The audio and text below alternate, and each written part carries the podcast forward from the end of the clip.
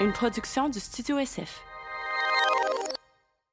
Once again, you're back. Je sais pas pourquoi je le dis en anglais. Bien- bienvenue encore une fois à J du discute. Merci d'être à l'écoute, les amis. C'est vraiment apprécié. Euh, je sais pas pourquoi je fais des intros. Je répète les mêmes affaires, mais ceci dit, là, on est à une semaine et deux jours euh, de mon ma carte blanche juste pour rire. Donc, euh, pour les billets, jdutemps.com ou directement sur hahaha.com.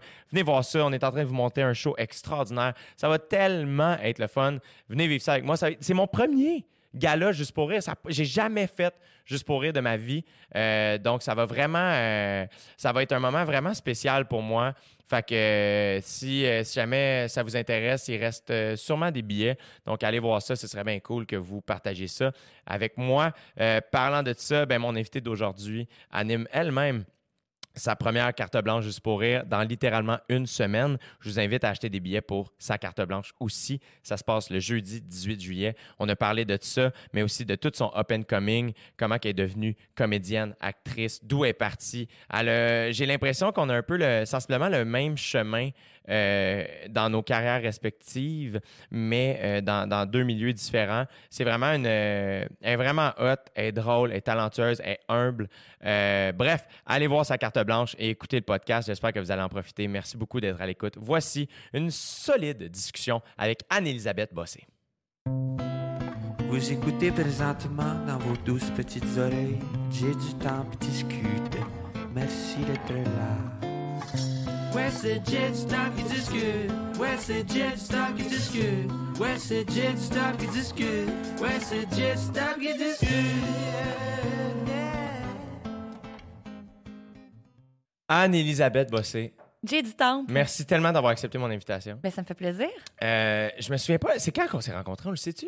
Ah, probablement grâce à Guillaume Pinot dans une soirée d'humour. On s'est salué. Oui, hein. oui, je pense que Ça a oui. commencé comme ça. Simplement dans les coulisses. Je me souviens quand Guillaume m'a dit genre euh, euh, ouais non je pense que j'ai- je vais inviter euh, Anne-Elisabeth Bossé à un- une date je suis comme go go qu'est-ce que t'attends ah, j'ai entendu qu'elle me trouvait pas pire ben là man Et oui.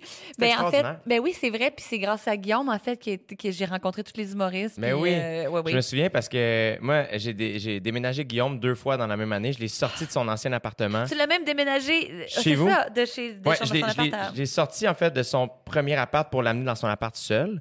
Et je l'ai déménagé six mois plus tard, je pense, de son appart seul à chez vous. Oui. Peut-être un an plus tard. Et euh, ça me fait rire parce que son coach de water polo, je l'ai vu deux fois dans ma vie et c'est deux fois là. Puis le deuxième déménagement, je suis arrivé très tôt, c'était 7 heures le matin, je pense 7-8 heures le matin. Puis euh, les deux, on est débarqué dans notre chambre, j'ai vu son coach de water polo, puis on s'est regardé, on a fait T'as appelé toi aussi, hein? C'est ça. Coach Brunette, on Oui. les salue. ben oui, c'est vous êtes le, le- t- avec François Bouliane aussi. Ouais, ouais, ouais. François qui est toujours très mécontent d'être là, mais qui est là jusqu'au bout, grincheux comme jamais, mais il est tout le temps là dans tous les déménagements. Je fais, mais pourquoi tu viens? Il fait, non, non, faut être là. On est des amis, on se soutient. Mais maudit que j'ai ça. C'est extraordinaire. Euh, je suis euh, vraiment content parce que moi, mettons, j'étais avant de te connaître, je, je, je, je, je consommais déjà ton art, je regardais déjà un peu ce que tu faisais. Euh, euh, tu viens d'où? Euh, dans la vie? Ben écoute, fille de policier et de technicienne en radiologie, née à Repentigny, rapidement déménagée au Témiscamingue, mais pas longtemps, Ah! pour finalement aller me réinstaller à Sorel-Tracy, d'où ma mère vient à l'âge de 4 ans. J'ai vécu la, vraiment là, une enfance, adolescence des plus typiques régions ballonnées, écouter les Simpsons, euh, trempette, euh, mayonnaise, ketchup, euh, qui le hamburger helper, qui des passions flecky. Oui. Puis j'étais une- mais, mais vraiment quand j'étais petite, j'étais une grosse fan d'humour. Tu sais, s'il y avait on avait Ah ouais? internet à la maison parce que je suis quand même un peu plus vieille là, on l'a on l'a eu plus tard. euh, J'aurais comme regardé compulsivement des euh, monologues d'humoristes sur YouTube euh, si Ah. j'avais eu accès à ça quand j'étais plus jeune. là. J'adorais ça. T'aimais l'humour, aussi le stand-up, pas, pas juste, mettons, les sketchs. Moi, je me souviens, l'impro à la télé, c'est quelque chose que je- dès que je tombais dessus, je Folle des l'écoutais. grands des grands mondiaux d'impro aussi, mais tout ce qui était euh, qui provoquait le rire. Tout. Oui. BD, Simpson, tu l'as dit. Oui, c'est ça. Cartoon, euh, émission à sketch. euh, je moi, j'ai même connu un peu Samedi de rire. Là. Je comprenais pas Ah. trop parce que j'étais j'étais petite, mais j'aimais ça de savoir que c'était pour provoquer du rire. Ah ouais, J'avais hein? un grand besoin de réconfort comique. Comment ça, donc?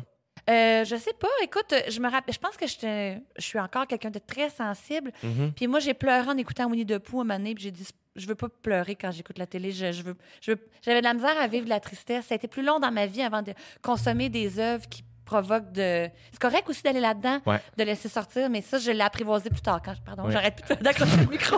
bang, bang. Bref, je vais bouger par là, les mains ici. Euh, oui, c'est ça. Mais maintenant, je, je consomme plus de tout. Mais quand j'étais jeune, c'était que l'humour, étonnamment. Trop fragile. Peut-être. C'est bien drôle de développer. Mais I guess que c'est souvent, c'est souvent ça, je pense, des, des, des, des gens de la comédie. C'est du monde curieusement très sensible. Euh, même souvent les plus, les plus tough, tu sais, les Jeff Ross, mettons, aux États-Unis, tu sais, qui est le, le- le chef des roasts, là, tu sais. C'est lui qui fait les jokes les. Tu Anthony Jeselnik, c'est du monde qui sont curieusement très, très, très sensibles, tu sais, puis font de l'humour très, très noir, très dark, très tough, tu sais. Oui, c'est, euh, on dirait les deux pôles de la même affaire qui se rencontrent au final. Puis est-ce que t'é- t'étais comique comme enfant, comme ado? J'étais super timide, j'étais vraiment réservée. Ah ouais, hein? Euh, je... C'est sûr que t'étais une bonne étudiante. Ah, Seigneur. Trop anxiogènement trop.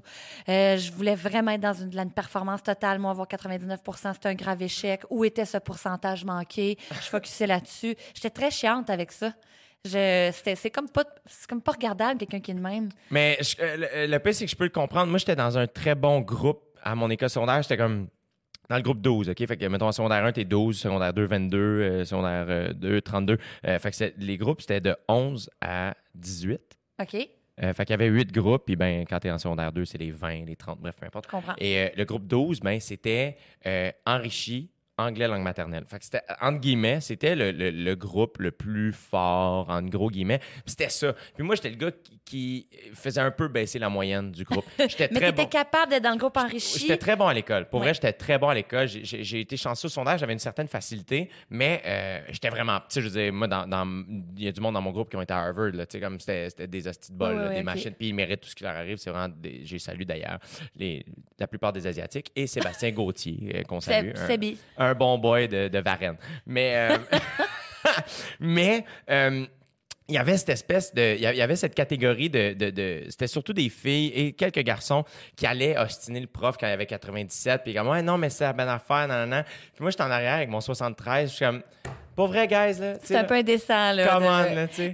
Mais pas les profs parce que j'étais très sensible à l'autorité. Moi, comme je suis la fille d'un policier, chez nous, euh, il fallait être droit comme des barreaux de chaise. J'ai un père super sévère. Fait que moi, euh, je pensais même pas qu'on pouvait questionner ça, l'autorité. Je suis devenue beaucoup plus punk dans l'âme euh, en vieillissant, mettons. Dans ma vingtaine, à un moment donné, j'ai comme tilté. J'ai fait, c'est assez. J'ai plus que personne me dirige, tu sais. Mais parce que j'étais trop sensible. Je sais pas exactement euh, quand j'ai... ben, déménager à Montréal, je pense, sortir Ouais. de la maison familiale, arriver au cégep, puis oui, plus focuser sur un 100% commencer à faire de l'impro. Euh, T'as tout starté ça au cégep?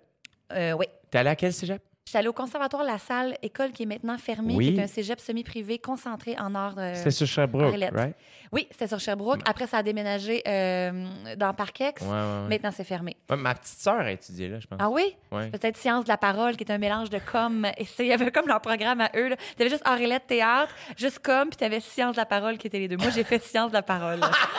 c'est pour ça que je suis si à l'aise avec un micro. Ben oui, voilà. Mais OK, fait que là, euh, fait que t'es déménagé à Montréal pour le cégep. Ouais. Euh, J'étais jeune quand même. là. J'ai eu 17 ans, genre, après mon déménagement euh, à! Montréal. Oui, c'est ça. Quitter Sorel, ça te, ça te stressait-tu? Euh, C'était un grand appel d'air. Pas que j'étais pas bien chez ma mère, là, parce que j'étais vraiment choyée puis chouchoutée, mais j'avais soif de beaucoup plus, plus grand. Je, aussi, il y a le fait que le cégep à Sorel-Tracy, je pense qu'il est super, mais le cégep en Orélette, c'est une session poterie, une session danse. Une session... Moi, je voulais faire du théâtre, là, je le savais depuis toujours. Tu- depuis toujours, tu le savais? J'ai, d'aussi loin que je me souvienne, j'ai quatre ans, puis je dis que je vais, je vais être sur une scène, je vais être à la télé. Je sais pas trop ça va être quoi. Je sais pas si ça va être pour faire rire, pour faire pleurer, pour quoi que ce soit. Mais j'appartiens à ce monde-là dans ma tête là, depuis que depuis que je sais que ça existe. C'est ça. Fait que tu te souviens pas, il n'y a pas eu une affaire, t'as pas écouté Le Roi Lion, c'est comme. c'est- c'est quoi? c'est- Tu sais pas, c'est juste c'était dans ton sang, tu t'as vu des affaires qui t'ont marqué, puis ça te faisait triper. La manifestation de ça, c'est euh, première année, prof de sciences nature qui dit on va faire une pièce de théâtre et ma main se lève. là. C'est super comme quétaine, là, mais et je m'en occuperai. Tu sais, t'as cinq ans, là, puis six ans, mettons, puis c'est toi qui dis, je jouer. Je sais pour moi, cette affaire-là, ça sort de nulle part. Je viens pas d'une famille d'artistes.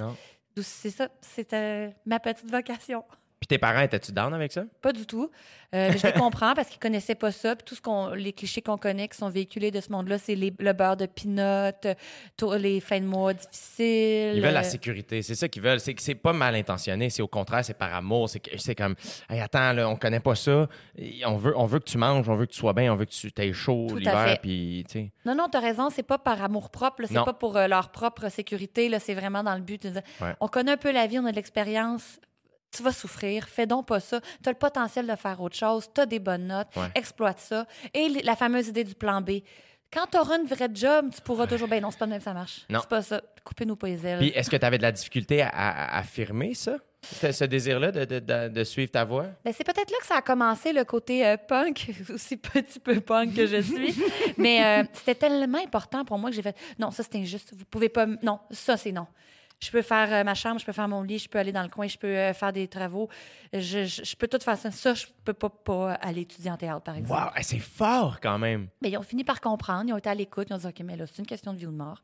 OK, on va trouver un appartement. Ma mère qui déteste conduire, puis sur le pont, genre quartier, qui cherche des appartes avec moi. Tu sais, ils ont fait leur bout en maudit après. Là. Ça a été dur, mais quand ça a marché, ça a marché. Là, puis ils ont été, ils ont été là. Au secondaire, t'en avais-tu fait de l'impro, du théâtre?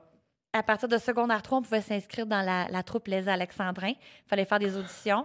Donc, j'ai attendu patiemment secondaire 3 parce que je faisais même pas le cours d'art dramatique. Même ça, mes parents aimaient mieux que je fasse le cours de musique. Ils trouvaient que ça ouvrait plus de portes au final. Quoi? La, clarinette basse. Non. On sait tous à quel point hein, ça, ça nous déjamme dans ça quand on a, on a plus une scène, la clarinette basse. J'ai fait la clarinette basse en sixième année. Ah, écoute, La, euh, clari- la grosse clarinette, là. avec le petit pied. Là, Oui, à qu'on- terre. C'est tellement pas féminin. Je veux ça, les jambes super, écar- Super écarté, écartées. pompon. Je faisais C'était ça pas une trame plate aussi Ah, dans une man. harmonie. Ouais. en sixième année, on avait un, un cours de musique obligatoire à l'école, puis, euh, puis c'était tellement weird. Le prof était comme, mettons, pour la personne qui voulait jouer du drum, fallait que tu fasses une tune au piano, puis comme, ah, si tu es capable de jouer de deux mains différentes, tu peux faire du drum. C'était vraiment weird. C'était vraiment weird, les auditions, comme qui va jouer quoi. Puis je me souviens pas pourquoi, moi, il m'a mis là, mais c'était tout ça va être la clarinette basse. Je suis comme, OK. OK, I guess. Puis euh, j'étais pas pire, il voulait que je... Ah, ah, le, le petit morceau de bois que tu liches, L'anche. là. L'anche. C'est-tu écœurant, ça, un peu?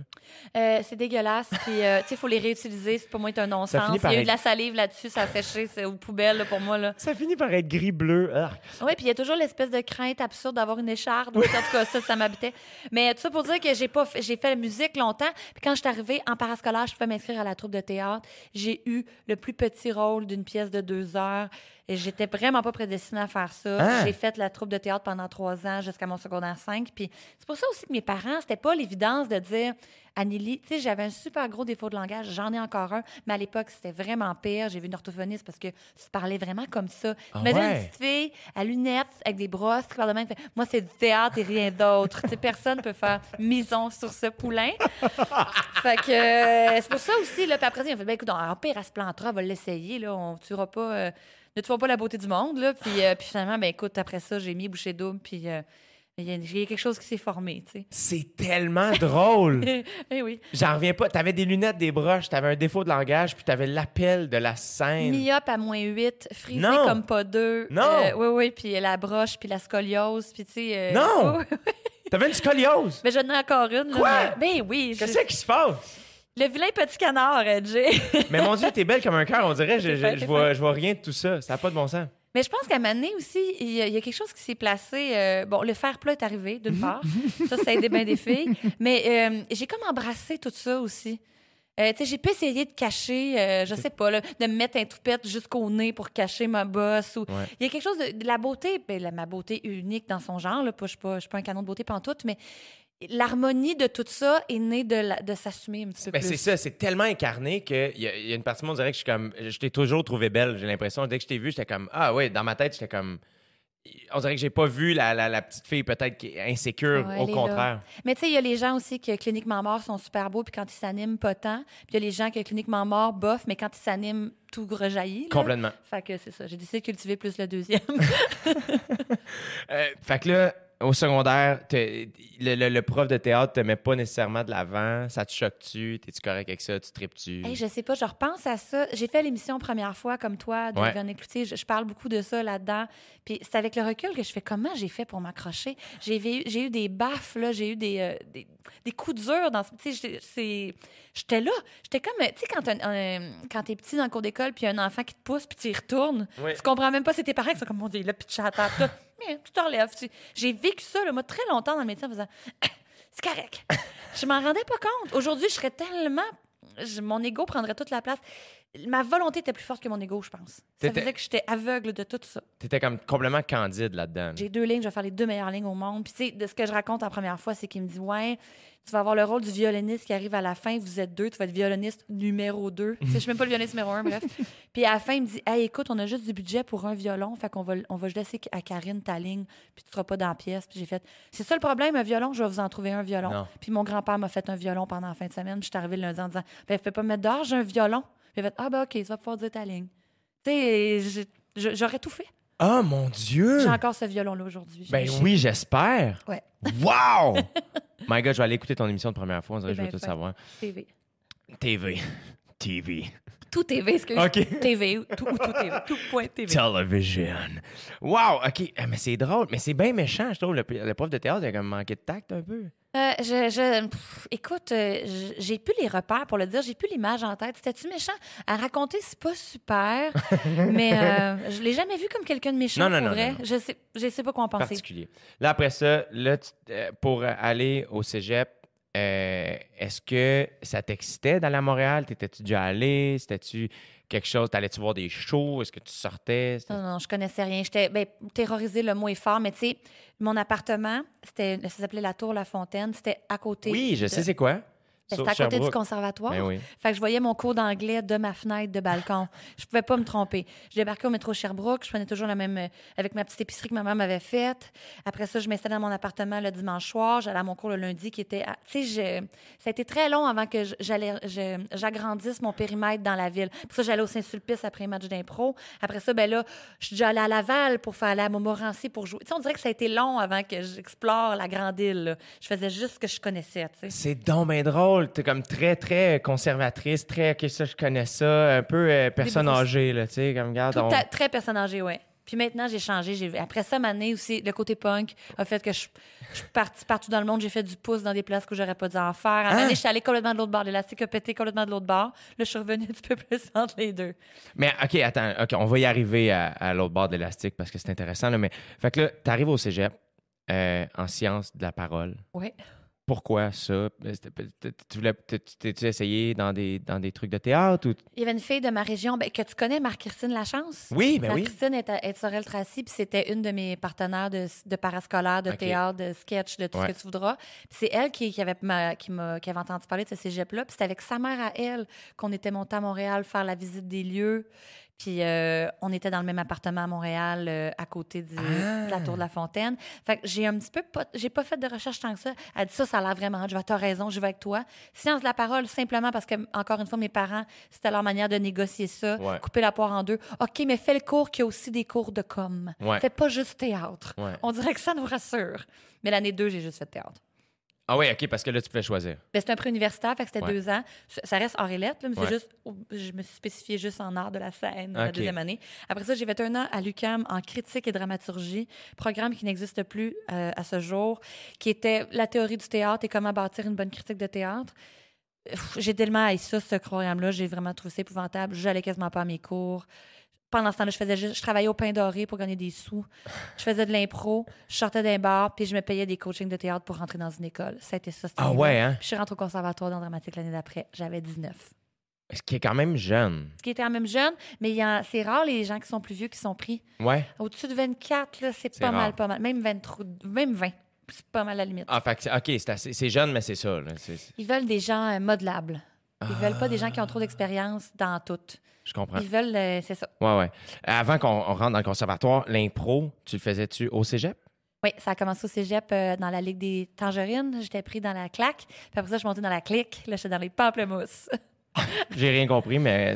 T'as pas fait d'impro au cégep? Moi, j'ai pas fait d'impro. Moi, ça, là, c'est un petit, euh, un petit deuil que j'ai eu à faire Mais dans ma t'aurais vie. été tellement formidable. Je sais pas.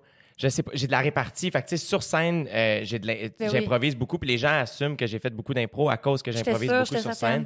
Euh, mais je n'ai jamais fait d'improvisation. Parce que dans ma tête, c'est un autre, c'est un autre muscle. Euh, moi, Ah bon? dans ma tête, ce que je fais sur scène, du crowd work ou de l'impro sur scène, c'est de la répartie. Tu vois, moi, je peux pas faire de crowd work. J'ai ça pour mourir. Mais c'est un travail? Non. Fuck. Je sais pas quoi dire. Mais ça, en fait, ben, j'ai- je l'ai appris vraiment en animant d'un bar. Puis euh, moi, quand j'ai commencé d'un bar, j'étais juste animé par la peur. J'étais Qui est un moteur en soi. Ah, c'est que j'avais peur. C'était là, je voulais juste faire rire vite. Fait que je parlais vite, parlais fort, je parlais aigu. Vite la joke, j'ai rien, si j'ai peur. C'était l'enfer. Fait qu'à un moment donné, à force d'animer, à un moment donné, c'est comme, Chris, tu peux pas tout le temps gueuler, tu peux pas tout le temps aller vite. À un moment donné, j'ai pas de joke. Je suis comme, ben, je vais jaser. Puis, à un moment donné, c'est comme apprécier les silences aussi sur scène. Puis de pas avoir peur. Puis là, à un moment donné, c'est comme, ah, OK, ah, je peux parler comme je parle dans la vie, puis je peux faire rire. Puis à un moment donné, c'est comme, on va trouver la joke. C'est c'est quoi ton nom? Tu viens d'où? Tu viens de Sorel-Tracy? Ah, j'ai un nom que là, tu- je vais trouver, tu sais. Ouais, ouais. Faire confiance qu'avec le petit, le petit contact, là, la, la joke va, va naître seule. Puis là. plus t'es calme, plus les gens te suivent. Tu sais, je trouve qu'ils ils, ils te sentent. Dès que les gens ont pitié, c'est fini. Là, dès qu'ils voient que t'as t'as peur, c'est dead. fragile. Mais euh, moi, mettons, tu vas au secondaire, je voulais faire de l'impro. Je pense que je l'ai déjà compté ici, mais je suis pas sûr. Mais en secondaire 3, j'étais allé voir le prof. Je comme, j'aimerais ça faire de l'impro, mais c'était toute la même gang depuis le début. Puis comme, parfait, reviens l'année prochaine. tout ça. Finalement, l'année prochaine, le prof est plus là. Fait qu'il n'y a plus d'équipe d'impro. Après ça, j'arrive au cégep, euh, je joue au foot. Fait que je peux pas faire d'impro. ben Puis après ouais. ça, je rentre à l'école de l'humour. Puis là, mais un peu d'impro, mais pas tant que ça. Puis après ça, ben, je sors, puis je me mets à faire des shows. Puis là, je suis comme, il est un peu trop tard pour faire de l'impro. Fait que je n'ai comme jamais. C'est vraiment un rendez-vous raté. Rendez-vous manqué, ben Ouais, oui. Complètement. Ben écoute, euh, moi j'ai commencé. Moi, il n'y en avait pas à mon secondaire non plus. Fait que je pouvais Mais- pas en faire. J'en consommais de- à la télé dans le temps qui était euh, Moi aussi. à Télé-Québec. Puis euh, c'est ça, je suis rentrée dans la. J'ai fait le camp d'impro euh, dans mon petit cégep. Puis je suis pas sûre que si j'avais été dans un très, très gros cégep, j'a- j'aurais été prise. Non? Il y, avait, il y avait moins de monde, tu sais, ça m'a aidé. Ma première année m'a donné beaucoup confiance. Puis après ça, la deuxième année, là, j'étais une improvisatrice. Puis là, je, me, sentais plus euh, solide dans mes souliers, mettons. Mais t'es une Christie joueuse d'impro, là. Genre, je t'ai vu jouer quelques fois, t'es bonne. Euh, ben écoute, euh, mais je pense que j'avais un, un côté vraiment bulldog dans le temps. Je voulais me prouver quelque chose. C'était comme mon espèce de parole féministe à mon, à mon propre insu. Je voulais être très forte en impro. Je suis pas sûre que j'étais bonne parce que je suis pas sûre que j'avais beaucoup d'écoute. Hmm. Je pense juste que je rentrais dedans. Puis ça, au cégep, on admire beaucoup ça, les gens qui rentrent dedans. On Ouais. s'en rend pas compte qu'ils ont pas d'écoute. Ouais. On les trouve juste hot. Ouais. Fait que oui, peut-être que j'avais un certain succès à un moment donné, mais je trouve que c'est plus complexe que ça, être un bon joueur d'impro. Ouais, ouais, ouais. Puis euh, j'ai essayé de m'acclimater à ça quand j'ai fait d'autres ligues après, quand j'étais dans la LIM, qui est une ligue vraiment plus axée sur euh, ben, les histoires à long terme, les personnages plus développés. Puis euh, c'est ça, j'essaie de plus de, de comprendre ça puis de me raffiner, disons. J'ai été au secondaire avec le prof qui, qui nous avait amené, euh, Patrick Rajotte. Nous avait, lui, il avait fait de l'impro au cégep avec euh, Réal Bossé, Mhm. puis tout ça. Puis euh, il nous avait amené voir la LNI. Je m'en souviens là, tellement clairement. Euh, je- rarement été impressionné de même de toute ma vie, de- des spectacles que j'ai vus. Ah, ouais. J'étais renversé. Je me souviens que la, la- la prolongation, tu t'en rappelles? ah, je m'en rappelle. C'était Réal Bossé. Euh, Encore une fois, je radote peut-être les gens qui écoutent le podcast, là, mais euh, habituez-vous, je radote beaucoup, je suis désolé. Mais Réal était. Je, je l'appelle Réal maintenant, parce qu'on est rendu proche, visiblement. Réal Bossé et, et avec une fille de l'autre équipe que j'oublie, j'oublie c'était qui. Et l'impro durait 15 minutes. Et euh, je à ce jour, je suis renversé d'à quel point c'était bon. Et c'était des, des- des prisonniers qui tripaient sa lutte, puis ils s'évadaient. Puis finalement, il- ah, c'était malade comment c'était. C'était ficelé, là. Ah, j'étais, là, je me disais, je pourrais jamais faire ça. oui, tu serais capable. Mais euh, c'est la beauté de ce sport slash euh, hobby slash art. euh, c'est capable du meilleur comme du pire. Ouais. Mais euh, Est-ce oui. que ça t'a aidé justement à te décomplexer, à faire, hey, ça se peut, je me plante, puis c'est pas grave, faut essayer des affaires? Oui, je pense que oui. Ça, ça, en tout cas, ça. Je pense que la mémoire, c'est un muscle, mais je pense que la spontanéité aussi, c'est Oui. un muscle. Je pense que ça se travaille, ça se garde en forme. Puis, euh, moi, de faire confiance à ce qui allait. Autant que je peux être contrôle freak dans certaines affaires, puis ultra organisé, autant j'ai eu besoin de cette affaire-là où j'ai le contrôle sur absolument rien. Puis, ça me libérait énormément. J'ai vraiment longtemps aimé ça. J'en ai fait encore cette année. Je sais pas si je retourne l'année prochaine.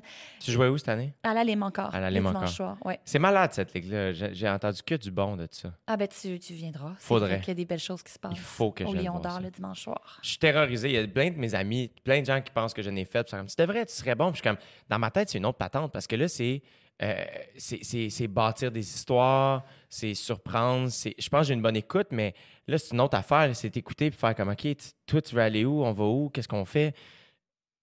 C'est comme, euh, je sais pas comment dire ça, mais euh, c'est une affaire de. euh, Comment t'apprends quelqu'un à faire du vélo? Eh, c'est tough, il y a deux pédales, là, ça avance, ton équilibre. Tout ça se fait comme en même temps. Ouais. À un moment donné, tu- un vélo puis ça roule. Je sais pas comme.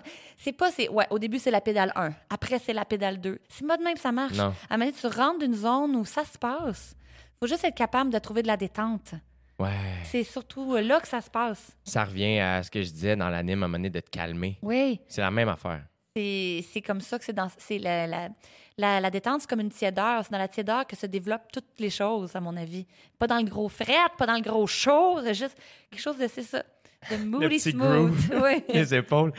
fait que là, tu commences l'impro, ça va bien. Ouais. Euh, quand tu es à l'UCAM, est-ce que tu joues dans l'équipe de l'UCAM? J'ai allé QCAM. À l'UQAM. Après ça, tu rentres au conservatoire. Tu as été accepté première année. Premier, premier tour, j'étais bien contente. Ben, premier tour, j'ai j'ai fait le stage comme tout le monde, mais Ouais. c'est ma, ma première audition, ça a marché. Après ça, je suis rentrée dans le Vortex Conservatoire pendant trois ans. Pour toi, mettons, rentrer au conservatoire, c'était quelque chose de grandiose? C'était-tu c'était-tu huge? Là? Oui, puis c'était au conservatoire que je voulais rentrer en Ouais. plus, au-delà de l'École nationale. Pourquoi? tout ça. Parce que j'avais lu un livre qui s'appelait La lumière blanche d'Annick Poitras. C'était l'histoire d'une petite fille qui voulait rentrer, en qui voulait faire carrière en théâtre, puis qu'elle était prise au conservatoire à la fin du livre. Puis j'ai lu ce livre-là, là, je sais pas combien de fois. Fait que oui, il y a eu un, un tout petit effet consécration à 19 ans, là, c'est absurde, là, mais euh, oui, c'est une de mes grandes, grandes, grandes fiertés encore à ce jour. Mais j'imagine, toi, en plus que, tu sais, venant de la, la- la deuxième violoniste qui se fait peut-être tasser, finalement, tu rentres au conservatoire. Oui. Est-ce que, est-ce que tu. euh, y a-tu un point là-dedans où tu, tu sentais pas que ça allait se passer ou au contraire, c'était comme. Tu étais encore candide dans ton monde pour faire comme non, non, je m'en vais là, puis ça va, ça va y aller. Ben, c'est une chose de rentrer, mais euh, quand ça a commencé, ça n'a pas été facile. Parce que j'avais plein de mauvais plis d'impro. Puis euh, c'est ça, C'est-à-dire, c'était quoi tes mauvais plis, mettons? euh, le surenchérir. Mettons, on avait des cours d'improvisation, puis euh, je pouvais pas comprendre que c'était, euh, on n'était pas dans l'efficacité ou ça pouvait être plate. On explore, Anneli, il n'y a pas de public. Et moi, dans ma tête, ben non. Puis euh, j'ai un gun, ben moi, j'ai une mitrailleuse, moi, j'ai une mitrailleuse, ben moi, j'ai un tank, ben moi, tu comprends? C'est comme ça, moi, que j'avais été bâtie à faire de l'impro. Tu sais, c'est. J'ai lu le livre de Tina Fey où elle parle d'impro, puis je suis tellement pas d'accord avec ce qu'elle dit. Là. Qu'est-ce qu'elle dit? Ben, moi, Tina Fey, first, en plus, c'est que euh, je pense qu'il y a une année, j'ai jamais parlé de ça avec ma mère, mais il y a une année, j'avais demandé son livre à Noël, puis elle m'a acheté le livre de l'actrice, la petite actrice rousse là, qui joue. euh, Ellie Kemper, Non. Euh, elle joue dans The Office, elle joue dans. Non, non, non, c'est une actrice. Elle joue de- dans le truc avec George Clooney, là, euh, des avions. c'est flou, en esti. Elle est tellement cute, euh, cette actrice-là. J'oublie. Peut-être je me trompe. En tout cas, bref, elle m'a donné le livre d'une autre OK, fille. oui. Mais moi, c'est Tina Fey. Tina Fey, moi, je, je- je suis renversé de, de cette femme-là. là. Je, l'aime à un autre niveau. Là. Puis mais je suis curieux de savoir, parce que j'ai pas lu son livre. Qu'est-ce qu'elle dit Ben? C'est-à-dire qu'elle dit l'école Second City qu'elle a faite, là, tu sais, mettons, c'est justement de toujours surenchérir. Si quelqu'un te met un gun d'en face, tu vas répondre pas le gun que je t'ai donné à Noël.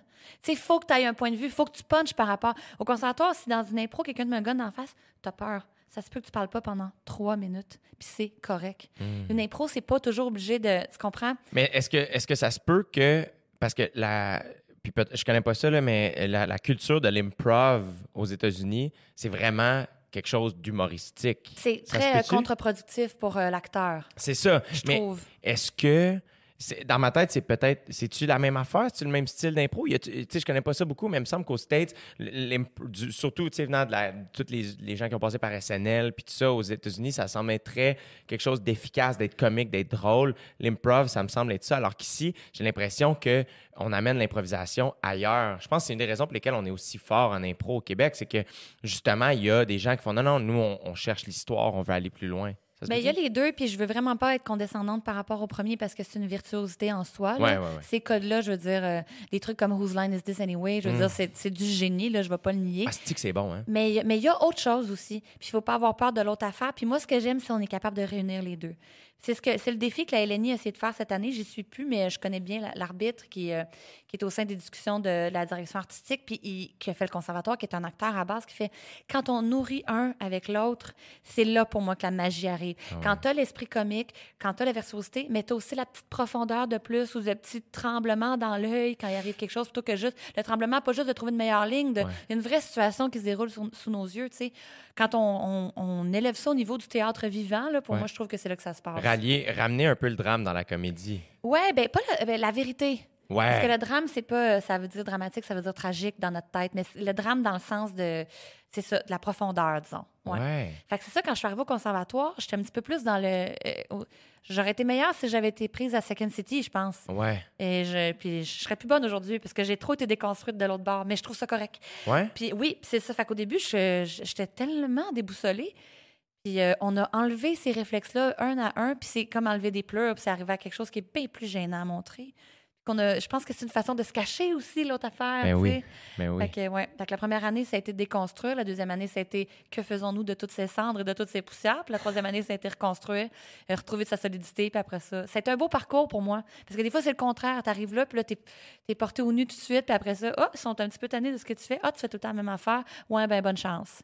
Tu sais, tout le monde a des courbes différentes euh, dans cette école-là. Puis toi, euh, la première année, t'as-tu trouvé ça difficile? Ça t'as-tu rentré dedans? T'étais-tu découragé? Ah, j'ai trouvé ça. euh, c'est une des expériences les plus difficiles que j'ai vécues. Ah ouais, hein? Ouais, vraiment. euh, je, ben, tu sais, déconstruction amène aussi euh, perte de confiance, perte d'estime, euh, euh, sentiment de, comment dire, de, t'as plus, de, plus l'appartenance, tu t'appartiens plus à cette, cette affaire-là.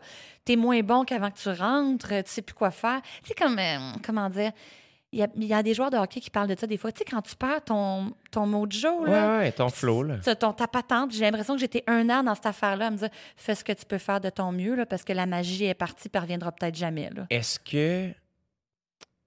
euh, Est-ce que tu penses qu'il y a une autre manière d'arriver à la même, au même résultat? Ou faut passer par ça? Hmm, c'est une bonne question. Moi, je pense qu'il faut passer par ça. Ouais, Je trouve qu'il y a quelque chose de thérapeutique, un petit peu.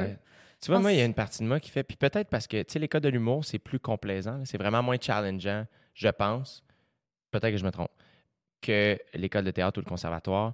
Parce que à l'école de l'humour, euh, t'es challengé. Moi, mettons, j'étais pas bon à l'école de l'humour. J'étais trop pogné d'un carcan. Dès qu'un metteur en scène me proposait, tu devrais peut-être essayer ça. Je, je vais le faire. Comme je mettais pas mon pied à terre. Ça m'a pris du temps. J'étais jeune. Je suis rentré à 18 ans.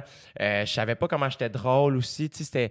Puis là, tout de suite, c'est comme on écrit des jokes. Tu sais, puis je, je, dirais, je, suis pas capable d'être drôle. Puis on joue juste devant tes amis qui font aussi la même chose que toi, qui sont tellement bons. Fait que là, c'est comme, je sais plus, c'est pas drôle, c'est weird, c'est, ah, ça fait Ben, mal. c'est confrontant aussi, là, écrire des blagues, là, les dire devant tout le monde. Je, sais, je commence à savoir de quoi je parle Oui. tant soit peu, là, parce que je l'essaie, puis euh, ça peut être cruel en maudit. Là. Mais il y a quelque chose quand même de. euh, j'ai l'impression qu'il n'y a pas. euh, personne te dit que c'est pas correct qui ce que t'es. Et des fois, j'ai l'impression qu'au conservatoire, c'est un peu ça. C'est comme, Hey, ce que tu fais, c'est pas, ça? Est-ce que tu penses que ça, se rend-tu à ce que. Est-ce que tu sentais que ce que t'étais, c'était pas correct? Oui, pour certaines personnes. Puis il y a des profs euh, qui sont vraiment pas assez pédagogues. Puis euh, je comprends pas pourquoi dans une école de théâtre, on fait Ouais, il est bon, mais il est pas pédagogue. Ben, il est prof, il devrait être pédagogue. Ouais. Trouvez un autre. Ouais. Ouais, moi, je pense que c'est pas tous ces profs-là qui sont bienveillants. Hmm. Ça fait une expérience hybride de bon et de mauvais. Puis euh, on fait la part des choses en en sortant. On passe au tamis, là, qu'est-ce qu'on garde, qu'est-ce qu'on garde pas. Ouais, au début, je, je, je suis pas d'accord. T'as raison, c'est pas supposé faire mal. C'est ça. Mais c'est supposé quand. C'est supposé être challengeant, mais constructif. Mais t'as raison, il y a des, c'est personnel, tu sais, c'est de l'art, hein. Fait que ça aussi, c'est pas super démocratique, c'est pas. Puis il y a des profs que je pense qui comprenaient pas exactement le cadre. euh, puis ça devenait justement, ben moi ta personnalité me dit rien, puis moi j'ai pas envie de te regarder pendant deux heures. Fait Oh. c'est- c'est, mais c'est pas ça qu'il disait là, mais, Mais c'est ça qu'on sentait. Ah, tu te dis, dans le au camp là de trois jours qu'on s'entend, lui il a pas voté pour moi, c'est sûr. Puis pendant trois ans, je vais pas le convaincre de voter pour moi jamais. C'est sûr. Il y en a qui c'est personnel, hein. On, des fois aussi, on fait de la projection. Je ressemble à quelqu'un qui t'a bullié quand tu étais au Ouais. primaire. Tu vas jamais m'aimer. C'est pas de ma faute. Tu sais, que tu veux faire. Le- mettons, les, est-ce que, tu sais, quand tu disais qu'un peu plus jeune, tu étais assez bulldog, Mhm. euh, est-ce, qu'à l'école, est-ce qu'au conservatoire, tu avais ça un peu, faire comme, hey, je, je vais le convaincre que j'ai ma place ici, ce prof-là, tu sais? Ou Euh, l'inverse? euh, oui, je pense que oui. Ça, ça a été peut-être un moteur de dire. ben, c'est ça, le côté on, on me jette dans garnotte. OK, on retourne. T'es encore comme ça. Oui, mais à Mané, à Mané, c'était plus ça. À Mané, je me suis dit, je m'en vais. Je, je rends les armes. Je savais plus à un moment donné. Je suis contente de m'être accrochée. Mais même après ça, quand on sort du concert, c'est pas plus facile non plus. Moi, j'ai pas une carrière qui a marché du jour au lendemain. Là, je me, je me rappelle d'auditionner pour des deuxièmes rôles de web-série où on me demandait de mimer des pipes dans l'audition, puis je l'avais pas. Là, je me disais, là, moi, ça sera pas. C'était pas tout le temps comme.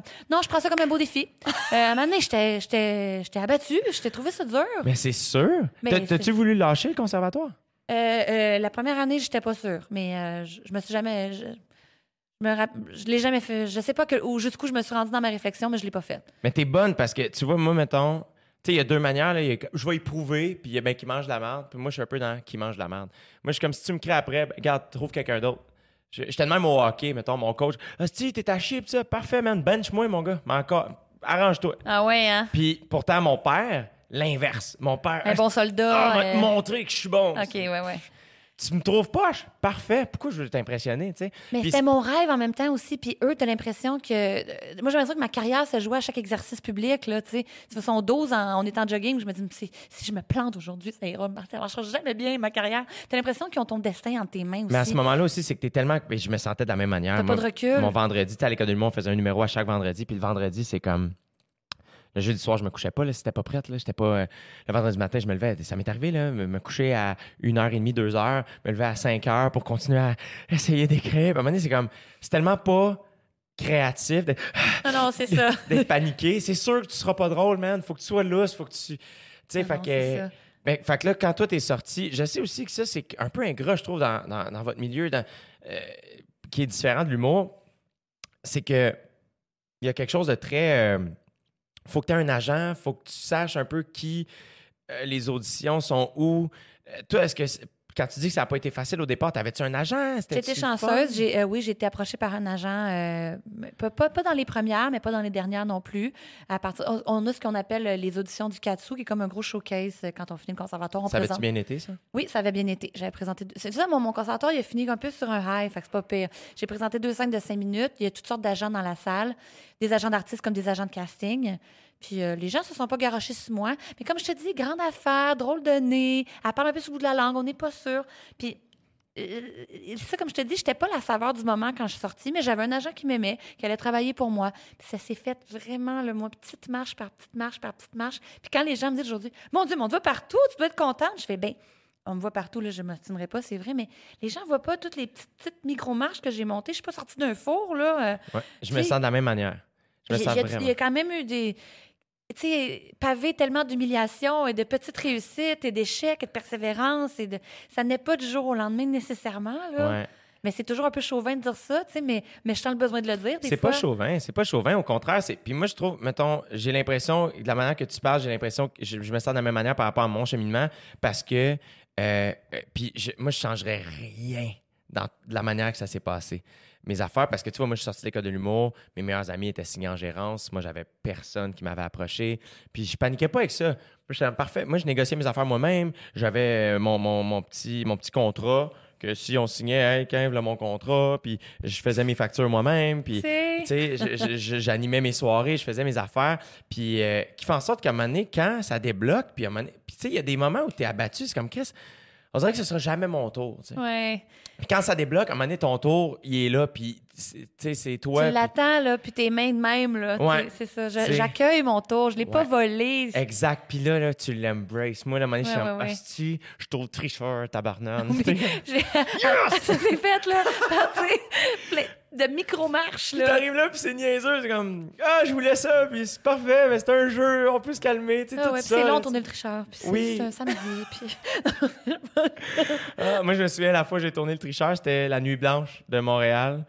Euh, fait que je m'étais levé très tôt, j'avais tourné le tricheur toute la journée, puis c'était tellement le fun. Puis après ça, le soir, j'étais allé souper au Agricole avec Dave Bocage. Puis après ça, j'avais un show. On est allé voir Mark Maron à l'Olympia. Puis après ça, on est allé voir La soirée est encore jeune de nuit à la Place des Arts. Puis après ça, je jouais à 3h moins quart du matin. Ah mon Dieu, quelle journée. Une journée extraordinaire. brûlé, J'ai brûlé. tellement aimé cette journée-là. là. C'était- La Je journée m'en du souviens tricheur. très bien. Ton premier tricheur. Sais, je me souviens de ça. Bref, fait que, euh, OK. Fait que là, euh, puis toi, mettons, fait que là, les, premières, les premiers contrats que tu avais, Euh, c'était quoi? T'avais-tu du fun? C'était-tu plaisant? Théâtre d'intervention dans les écoles, beaucoup. Euh, oui, oui, Ça, je travaillais quoi, pour ça? une compagnie qui s'appelait Mise au jeu. Euh, eux, ben, mettons, ils rencontraient une commission scolaire, puis ils vont dire, bon, en ce moment, il faut euh, inculquer aux jeunes le nouveau code de vie dans lequel les couvre-chefs sont interdits en classe, mais les voiles, oui. Fait qu'il faut faire la distinction entre un couvre-chef et un signe religieux. Pondez-nous un sketch que vous allez faire dans les cafétérias. Non. Oui, fait que là, la Nancy qui s'occupait de mise au jeu, elle nous écrivait une patente. Euh, on est plusieurs acteurs à avoir fait ça. Euh, puis on, on répétait ça, puis on arrivait, euh, le- le- je sais pas trop, là, à 6 heures le matin dans un truck légaré, on montait notre décor dans le café, puis j'avais, je sais pas, au moins 300 élèves qui s'en contre-foutent, ben raides, des couvre-chefs dans le code de vie. Puis après, on fait de l'impro avec eux autres. Je vais te demander de venir sur scène puis de me dire ce que tu as compris de, de cette... Non. Et là, là, ça, c'était ça, là, quand j'ai commencé. Après ça, euh, les Ça, appendices sont arrivés après un an. Mais t'aimais-tu ça, mettons, faire, faire ça dans les écoles? Ou c'était terrorisant? Ou t'étais juste contente de travailler, mais c'était tough? C'était quoi le vibe? Ben, l'équipe était vraiment fine. Il y a certains jeunes qui étaient bien inspirants aussi, puis qui étaient super contents de monter sur le stage. Puis disaient, Ah, mon Dieu, la jeunesse est donc bien vivante, puis est donc bien intelligente, c'est super. Mais je vais te dire, c'est le contraire du glam. J'ai jamais voulu faire ce métier-là pour le glam, mais tu sais, c'est- c'est. Je, je, je connais aucun acteur je qui, qui retournerait ça, qui retournerait faire ça pour le fun. là. Soyons honnêtes, c'est c'est pas. euh, Je comment. je- enfin, hein, bon. Mais c'était correct. J'étais contente qu'il me fasse confiance puis qu'il m'engage. Je payais mon loyer que ça, tu sais. C'est malade Oui, oui, oui. que t'aies commencé là. Yes, mister. Et là, comment t'as rencontré les appendices? Je faisais de l'impro dans un bar. Où? Et euh, c'était euh, sur Parc, ça existe plus ce bar-là. Il y avait de l'impro euh, l'été à un moment donné. OK. Comment ça s'appelait? C'était quoi la ligue? C'était pas loin de, chez- de la, de la- de la buvette chez Simone. Il y avait un petit bar euh, où. euh, c'était pas les piranhas, ça, c'était euh, c'était sur Saint-Denis. Hey, écoute, c'est une ligue d'été. Je pense que ça a duré deux, trois semaines, cette affaire-là. Puis euh, mon, un de mes grands amis, c'était euh, Patrick Dupuis, qui, est qui a fait le conservatoire aussi, puis qui est plus euh, writer maintenant. Puis à l'époque, c'était le conjoint de Sonia Cordeau. Ah. Sonia Cordeau était venue voir le match avec tous les gars des appendices, puis il m'avait vu faire de l'impro, puis il a fait « Elle est drôle, elle. On aimerait peut-être ça euh, qu'elle soit dans le groupe. » Fait que C'était là, le point de départ de ça. ils t'ont, toi, tu connaissais toutes pas? Non. Fait que là, ils t'ont- tu connaissais Pat?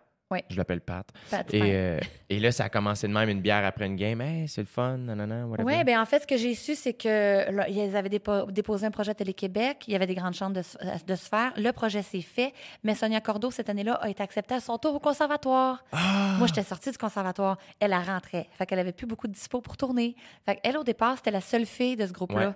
Mais ils ont été obligés de prendre... Au début, moi, je remplaçais Sonia quand elle pouvait pas. Ah! C'était pas un membre des appendices. C'était les appendices et Anne-Élisabeth. OK. Je pense que c'est juste les deux dernières années que j'étais considérée comme une appendice dans le générique. Parce qu'on a longtemps gardé l'idée que j'étais là quand Sonia pouvait pas. Mais à un moment donné, rapidement, j'ai eu autant de rôle qu'elle. Ouais, ouais. Encore un coup sur le micro. Ah, j'ai pas stressé avec ça. Mais euh, ouais, c'est ça. Fait que euh, j'ai fait une audition, mais je pense qu'on était très peu auditionnés. Puis ils m'ont, ils m'ont donné le rôle, puis on, j'ai commencé à faire des sketchs avec eux autres. C'était mon premier projet télé, il y a de ça 10 ans. Ouais. Fait que t'étais là since day one avec eux là, à Ouais. la télé. Oui, oui, oui, j'ai C'est commencé. malade Oui, quand oui, même. oui. Ça, c'était... Ça faisait changement là, de, des, euh, de au jeu un petit peu. Ça devait être le fun en ciboire à tourner. Mais en fait, on a eu une liberté incroyable. Ouais. Il y a certains sketchs aujourd'hui qui ne passeraient plus jamais à la télé d'État. Je suis convaincue de ça. là. Il y avait un sketch à un moment donné, on faisait des zoom badouao pif pif, Ben qui oui. était euh, la joke, c'était entre euh, Watatata, Oui. euh, puis euh, voyons euh, Ramdam, ouais. puis tout ça. Puis euh, c'était un sketch de balle de finissant. Puis Sonia finissait en regardant la caméra en disant Bye bye, Imen. Parce Oh qu'on my- comprenait qu'elle elle allait dévierger après son balle de finissant. Puis je me rappelle, on, on va leur faire euh, Sonia dit mieux, Imen. OK, bye bye, Imen. Ça passait, ça passait à 7 h le soir, un mardi, à Télé-Québec. J'ai jamais compris. Puis à un moment donné, en fait, ça, ça marche plus. Mais euh, oui, oui, on avait une liberté incroyable. On, on a... Mais c'est sûr qu'on n'avait pas beaucoup de budget. C'était Ouais. des, journées difficiles. On changeait, je sais pas combien de fois d'une journée. C'est sûr. Mais on, on avait ce qu'on chérit le plus, la liberté. Ben oui, exact. Ouais. Puis ça devait être une, une, une cool. euh, Dans ma tête, c'est comme l'heureux mélange de tout ce que tu faisais, c'est-à-dire, jouer pour vrai, puis puncher pour vrai, faire des personnages, mais être réaliste, jouer télé, pas jouer. Tu sais, c'était Ah comme. ouais. En y repensant, c'est vrai que je suis pas mal. Été target, euh, T'es- chanceuse. T'es comme fait. pile poil faite pour ça, genre, j'ai l'impression. Ah, ben, merci, c'est vrai, peut-être. En tout cas, c'était vraiment une belle période de ma vie que celle-là. Puis ça en est développé une, une belle amitié, j'imagine, avec toute la, la gang. Ah, ben oui, je, je vais encore souper avec Jean-François Chagnon. euh, Quel être humain extraordinaire que oui. Jean-François Chagnon. Mais hein. quel gars talentueux. Moi, je l'ai connu sur. Like Moi. Oui. Parce que, et moi, tu vois, quand j'ai pogné, moi, j'ai auditionné pour jouer dans Like Moi. T'as dû auditionner pour Like Moi? Non, j'ai jamais auditionné pour SNL, puis ils m'ont jamais auditionné pour Like Moi. Non! C'est vrai. Hein? Ben oui. Ça, après ça, il y a des écoles de pensée, il y a des guégardes à faire, des fois qu'on est tout, limite pas au courant, Ah, mais c'était-tu dans le temps de série noire? C'est à cause de ça, tu penses? J'y crois pas, là, je pense Non? pas. Hey, J'ai tellement pas sur le cœur, c'est tellement pas Non, grave. non, non, non, mais dans ma tête, c'est dans comme- d'autres affaires. Dans ma tête, on dirait que j'avais jamais pensé au fait que shit, t'avais tellement euh, ta place là-dedans. là, bref. Mais en même temps, peut-être que vous voulez aller ailleurs. là, On s'en fout. What do I know? Mais j'avais auditionné moi, pour Like Moi, puis c'est la seule fois de ma vie où j'ai eu une audition que je voulais. Moi, j'auditionnais pour des affaires complètement. Moi, je suis pas comédien. Fait qu'à chaque fois que j'étais appelé, j'étais comme OK, mais comme. What? J'ai déjà auditionné pour être un. Je peux, hey, je peux pas croire que je suis allé à l'audition. Je me souviens de dire à ma soeur, fait comme j'ai l'impression que je vais perdre mon temps. Et juste comme. Fais ce que tu veux. Comme, tu veux y aller, tu veux pas y aller? Je- euh. Ma soeur est ma gérante, puis est juste comme, t'es-tu content? Fais ce que tu veux, je m'en crisse. Puis je suis comme, je me, j'auditionnais pour être un robot Oui. dans une affaire pour enfants. Hey, c'était weird, là. Et ça, ça fait pas tant longtemps que ça. Ça devait être en ça, 2016 2017. Là. C'est pas le rôle de la série jeunesse à Télé-Québec? Oui, je pense que oui. que Réal Bossé a eu? Est-ce qu'on boucle une boucle, là? C'est ça? Mais je sais qu'il a fait un robot, on- en tout cas, tu vérifies. Pour enfants? Oui. Mais oui, il faisait un truc un peu euh, science-fiction. Oui. Comme quoi, hein? Qui communiquait. C'était genre un duo d'animateurs. Un, c'était un robot, puis l'autre, c'était genre quelqu'un, je pense. Ah non, c'est peut-être pas ça. Moi, c'était vraiment une fiction dans un vaisseau. Ah, je me. Hey, je sais plus. Regarde, un robot, un robot, là. Hey, peu importe. Puis là, c'était juste comme, hey, je me souviens être là, être gêné d'être là. Puis à un moment donné, c'est rendu tellement plus loin, je suis juste, ça- je trouve ça drôle. Oui, ça a comme sens. J'ai vois là, puis tout le monde, personne n'est game de dire, hey, on, on arrête tout ça. Oh mon Dieu. Et à un moment donné, c'est juste deux personnes qui se chuchotent. Parfait, ben je pense qu'on a tout ce qu'on a. Puis je oui, je pense qu'on a tout ce qu'on a. Oui, oui, merci. Et je sors, puis j'appelle ma soeur, je fais, elle là là que je viens de faire perdre du temps à du, du monde, tu sais, faire comme, c'est tellement gênant. Bref, j'auditionne pour Like Moi, puis j'avais pas été pris, puis j'étais bien déçu. Et finalement, ils m'ont appelé pour faire J'ai choisi, euh, j'ai choisi Jonathan. Puis euh, j'étais tellement intimidé parce que je voulais pas être le premier à décrocher. Ouais. Je voulais pas être le nouveau, puis que tout le monde fasse comme Fais, fais pas perdre notre temps, là, tu sais. Bon, il décroche. Ben oui, c'est ça, tu sais. Puis euh, je me suis- Jean-François est- Chagnon est tellement fin, Oui. tellement relax. Mm. Tu sais, comme pour être réalisateur, j'ai l'impression que euh, c'est un travail plus humain que technique, je trouve. Tu travailles avec des humains beaucoup, là. Tu sais, évidemment, tu places la caméra, puis mais après ça, je trouve qu'il faut comme vraiment que tu fasses sortir le meilleur de chaque personne. Puis chaque personne est pas pareille. J'ai l'impression qu'il y a une espèce de douceur. Puis Mais on dirait que Jean-François, là, et, c'est vraiment positif ce que je veux dire. Il sait qu'il est bon. Il sait qu'il fait ce qu'il a à faire. Ça le détend. Il est travaillant quand même. C'est pas quelqu'un qui s'assoit sur ses lauriers. Fait qu'il dit, il est en contrôle de son affaire. Fait qu'il a toute l'énergie pour les autres aussi. Il est pas juste sur ses propres angoisses à faire, ah non, je vais pas rentrer dans ma journée. J'ai pas le temps. Il sait ce qu'il fait. Ouais. Il va y arriver. Ouais. Moi, je, c'est ça, c'est ça qu'on veut. On veut juste un capitaine calme. Il est très calme. Ouais. Très, très, très, très, très, très calme.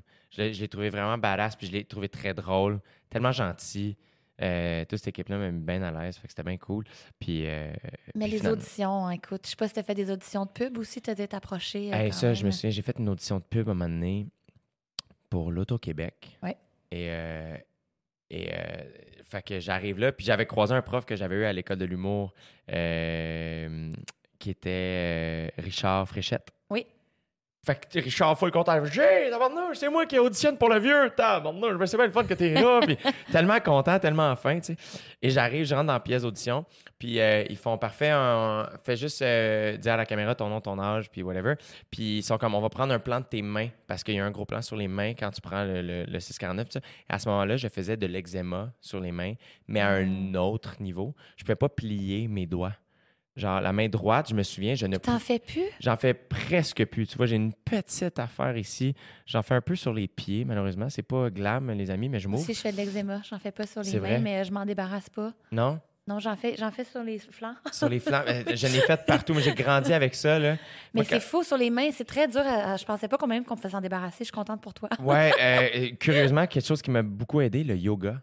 Ah ben oui, j'en doute pas. Weirdly, je n'ai pas fait souvent, euh, mais en tout cas, à ce moment-là, j'ai- de l'eczéma ses mains. J'ai de l'eczéma sur les mains. Écoute, je me souviens, à un moment donné, ça m'est arrivé, je pouvais pas serrer les mains aux gens, ça me faisait mal. Fait que, mais je j'osais pas le dire, je le faisais. Je me souviens quelqu'un qui me fait un high five, puis je me retourne, puis je saigne. C'était pas le fun. J'avais, puis là, ils font, ah, parfait, on va prendre une photo, euh, tu sais, un plan de tes mains, un gros plan. Et je me souviens me dire, je leur dis-tu que je m'en vais tout de suite, tu sais, ou- Puis je me souviens juste faire comme, je leur ai montré, faire, c'est ça, c'est ça. Puis faire comme, ah, être gêné de mes mains. Oh, sais. c'est tellement triste. C'était tellement weird. Mais euh, je me suis, j'ai auditionné aussi pour faire le rôle de Philippe Audrey, la rue Saint-Jacques, dans de Père en flic 2. Oui. Et, euh, et je rentre là, puis euh, ils veulent vraiment que je le joue niaiseux. Puis plus, plus ils me le disent, plus je réalise, ils veulent que je joue comme le dude dans Je choisis Jonathan, qui est vraiment juste Ah, ouais, ouais. Dans ma tête, j'étais comme... neurones, là. Ouais, c'est ça. Puis j'étais comme, on dirait que dans- En tout cas, je connais rien, mais il me semble qu'un film, il faut être plus real que caricatural, mais peut-être que c'était pas ça qu'ils cherchaient. Puis je me souviens, j'avais auditionné aussi pour l'autre rôle qui se faisait. Le, le gars qui me donnait la réplique, il, il jouait Michel Côté, la, la, la scène où il y a l'espèce d'entrevue, là, où il est choqué puis il est, il est fin, là. Et je me souviens, à un moment donné, j'étais devenu spectateur tellement le, le comédien qui me donnait la réplique était bon. J'étais comme, faut Ah, je vais, c'est ça, je m'incline. euh. Mais toi, t'as dû en faire comme des milliers, là, des auditions, puis ça devait être. euh, Ben, j'avais hâte d'avoir mes crédits pour faire des auditions de pub pour avoir des sous, là, parce que, tu sais, euh, je faisais de la figuration. Puis, euh, euh, ouais, c'est ça, disons, après, après la première année, avant que les appendices arrivent. Puis, euh, la pire que j'ai faite, je vais toujours m'en rappeler. En fait, il y en- j'en ai deux, là, mon petit palmarès. J'ai fait une pub de Home Depot.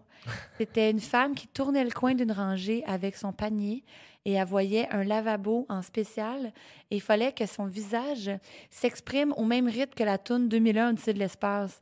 Pam, pam, pam, pam. Fait que, tu comprends, là, comme décliner cinq fois l'étonnement devant le lavabo. Fait qu'ils m'ont donné... Ah. Ils m'ont donné une chaise d'ordi qui, qui roulait juste d'un bar. Fait que comme tu tournes avec ta chaise d'ordi, tu rentres, puis on fait nous euh, un, deux, trois, quatre, cinq avec ta face. Puis il avait mis une feuille de cartable écrit lavabo. Non, non, non, avec non, un non, tape, là, fallait quand, Non, tu- quand tes yeux vont pogner à la feuille de cartable. Là, j'ai fait, on est, on, on, on nage en plein délire ici, là. Je me bats contre ma petite chaise de, de- d'ordi qui roule carré. Papa, papa, regardant une feuille écrit lavabo. Je, tu sais, non, ça, J'abdique. on dirait qu'il y a de la dignité qui se perd, là. euh, On pour dirait un sketch des ici, appendices, là. là, comme. Puis l'autre, c'était pour la courtoisie au volant. C'était, euh, il fallait, c'était le scénario, c'était qu'une femme plus âgée euh, est en voiture, elle voit une cycliste plus jeune euh, passer et elle lui fait le signe, vas-y. Fait qu'on est arrivé dans la salle d'audition puis on dit ok les vieilles d'un bord, les jeunes de l'autre. Non, non, non. Vra- Déjà en partant, c'était super. fait qu'après temps, ils- après ça, ils mettent mettons des quadragénaires, là, des, tu sais, des super actrices là, c'est pas, en tout cas, peu importe l'âge qu'elle avait, ça se dit pas. Euh, ils s'assoient, là moi je me mets à côté, puis là moi il faut que je mime de, faire du vélo. C'est tellement bizarre, là, ça travaille ton- tes abdos. OK. puis, puis elle, elle, doit- elle doit juste faire Vas-y. va, va, tu sais. Puis, OK, on va le refaire. Fais un va plus. euh, T'es contente, mais ça te dérange un peu, tu sais. Quoi? OK, vas-y. Puis toi, Anneli, vas-y. Montre-y que, tu sais, que tu. Mais pas avec ta main, là, parce que tu faut que tes deux mains soient sur le guidon imaginaire, là, oh mais mon tu sais, Dieu. comme incline de la tête comme tu le ferais avec un casque. Comme, ah, là, j'ai. Donnez-la à n'importe qui, là. Ouais. Quelqu'un qui fait du vélo, quelqu'un qui sait conduire un char, c'est terminé, là. Voyons. Ça, c'est c'est ça. Tu fais trois ans de conservatoire pour la courtoisie. Ah mon Dieu. À vélo. Ouais, c'est ça. T'es as-tu? Ni une ni l'autre. Ni une ni l'autre. Heureusement, Ça fait pas aujourd'hui. passer. C'est comme, oh my God, que c'est tough. Ouais, ouais. C'est horrible. Moi, tout ça, à un moment donné, j'ai dit, je me souviens, euh, après ces auditions-là, j'ai dit à ma soeur, j'ai fait, ah, c'est terminé. Comme, je- euh, puis, puis j'avais la chance de jouer dans un bar, tu sais, que On peut s'en passer, là. je peux m'en passer. Puis j'étais oui. comme, je me souviens, euh, la- l'audition qui a fait, ah, l'eau, on n'en fait plus. J'ai dit, euh, une audition pour une pub de Belle. Puis j'ai fait, non, j'y vais pas. Dis-leur que je cancelle. Ben non, je me soumets pas à ça, puis c'est bien correct. C'est bien correct, j'ai pas besoin de ça, puis quelqu'un d'autre va le prendre. Puis on l'aura peut-être pas toujours ce luxe-là dans notre vie, puis on, y retournera, le chapeau baissé. Mais j'en ai fait des pubs. Ouais. euh, Il y a une pub, la pub que je m'en foutais le plus, je l'ai eue, c'est ça qui est arrivé. C'était une pub pour Unibrou. Ah oui! C'était une pub juste web. Puis euh, l'audition se passait genre d'une place où ils font de la bière, genre dans Anjou. là. Puis euh, c'était juste un gars d'une salle un peu comme ici. Il met une caméra comme ça à la table. Il fait OK, vas-y, raconte l'histoire que t'avais, comme si t'étais un, un grand conteur. Puis parfait. Alors, c'est une fois. bah, bah, bah. Puis il était comme ah, parfait, ouais, tu vas l'avoir. ça marche. Ça va être, Ben ça va oui. être toi. Merci beaucoup. J'ai jamais vu cette pub-là. Puis finalement, je tournais avec genre Arnaud Soli puis Marilyn Jonca. Puis ben, parfait. Les gens C'était bien smooth. Mais, euh, et là, après ça, mettons, le premier rôle, la première audition que tu as passée que tu voulais, à part les appendices, c'était quoi? Ben, j'ai voulu tout, hein, à Ouais. la base. Comme je te dis, la, la web série, deuxième, euh, deuxième rôle, où euh, la fille essaie de faire une pipe à son chum qui la repousse, là, c'était ça, la scène d'audition, là. J'en voulais, je voulais jouer, j'ai toujours voulu jouer, tu sais, puis on le voit, là, je, j'ai refusé des offres, mais j'ai accepté beaucoup de choses parce que j'ai, que ce soit les pays d'en haut ou euh, les appendices, moi, j'aime ça.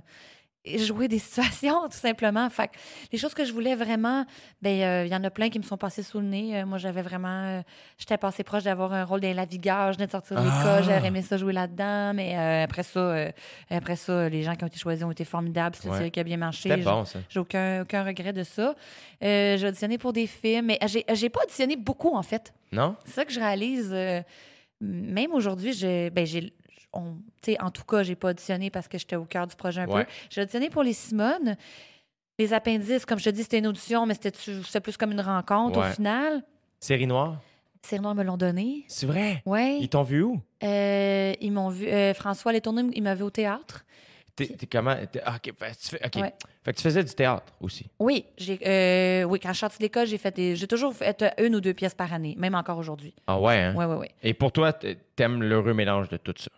Et comme je te dis, j'aime jouer. C'est ça. Fait qu'après ça, ils ont toutes, tout- toutes, les, tous les, toutes les formes euh, de jeu euh, ont leur code. J'aime ça euh. parce que j'ai vraiment l'impression euh, qu'on on parle le même langage en termes de, de de sa job. Là. Ouais. Moi, j'ai vraiment... Ouais, c'est ça. Je me souviens à un moment donné d'un bar, Martin Périsolo, qui me dit, il y a plusieurs années de ça, genre, j'étais j'étais loin d'être connu, mais j'étais partout dans les bars. Je me souviens, lui, qui me dit comme, Hey man, ça fait longtemps que je fais ça, là. je n'ai vu du monde passer, mais il dit, du monde qui aime faire du stand-up comme toi, je n'ai ja- je n'ai Ah ouais, t'en manges, Ouais, ouais. Ouais, ouais, je. On dirait que c'est ça, toi. Tu sais, comme, je veux juste jouer, impro, théâtre, télé, film, go, give it. C'est presque de la compulsion. Mais c'est vrai. Fait que, euh, en fait, euh, oui, je, je, je veux jouer au théâtre. euh, mais j'ai la chance aussi de ne pas être cantonnée dans une affaire. Tu Ouais. J'ai joué une pièce cet hiver qui s'appelait Consentement, qui Ouais. était. euh, c'est une comédie, mais qui avait quand même un grand fond euh, su- su- super deep, puis, euh, puis social, puis On s'était croisés sur la rue juste avant. T'allais faire une répète. Oui, on ça. était, euh, c'était juste après la photo Oui. de Juste pour rire que j'avais raté. puis je m'en allais Oui. répéter chez Duceppe, tout à fait. puis euh, oui, j'étais, écoute, j'étais honorée de faire ça. Puis en même temps, à côté de ça, ben, j'ai, joué une fille super moderne des Simone. je... Bon, maintenant, je m'attaque un petit peu au stand-up, c'est différent, mais c'est ça, j'aime ça faire ça. Euh, Est-ce que t'aimes faire des rôles proches de toi, loin de toi? Est-ce que c'est confrontant faire quelque chose qui est proche de toi? Tu sais, mettons là, le stand-up, euh, c'est plus.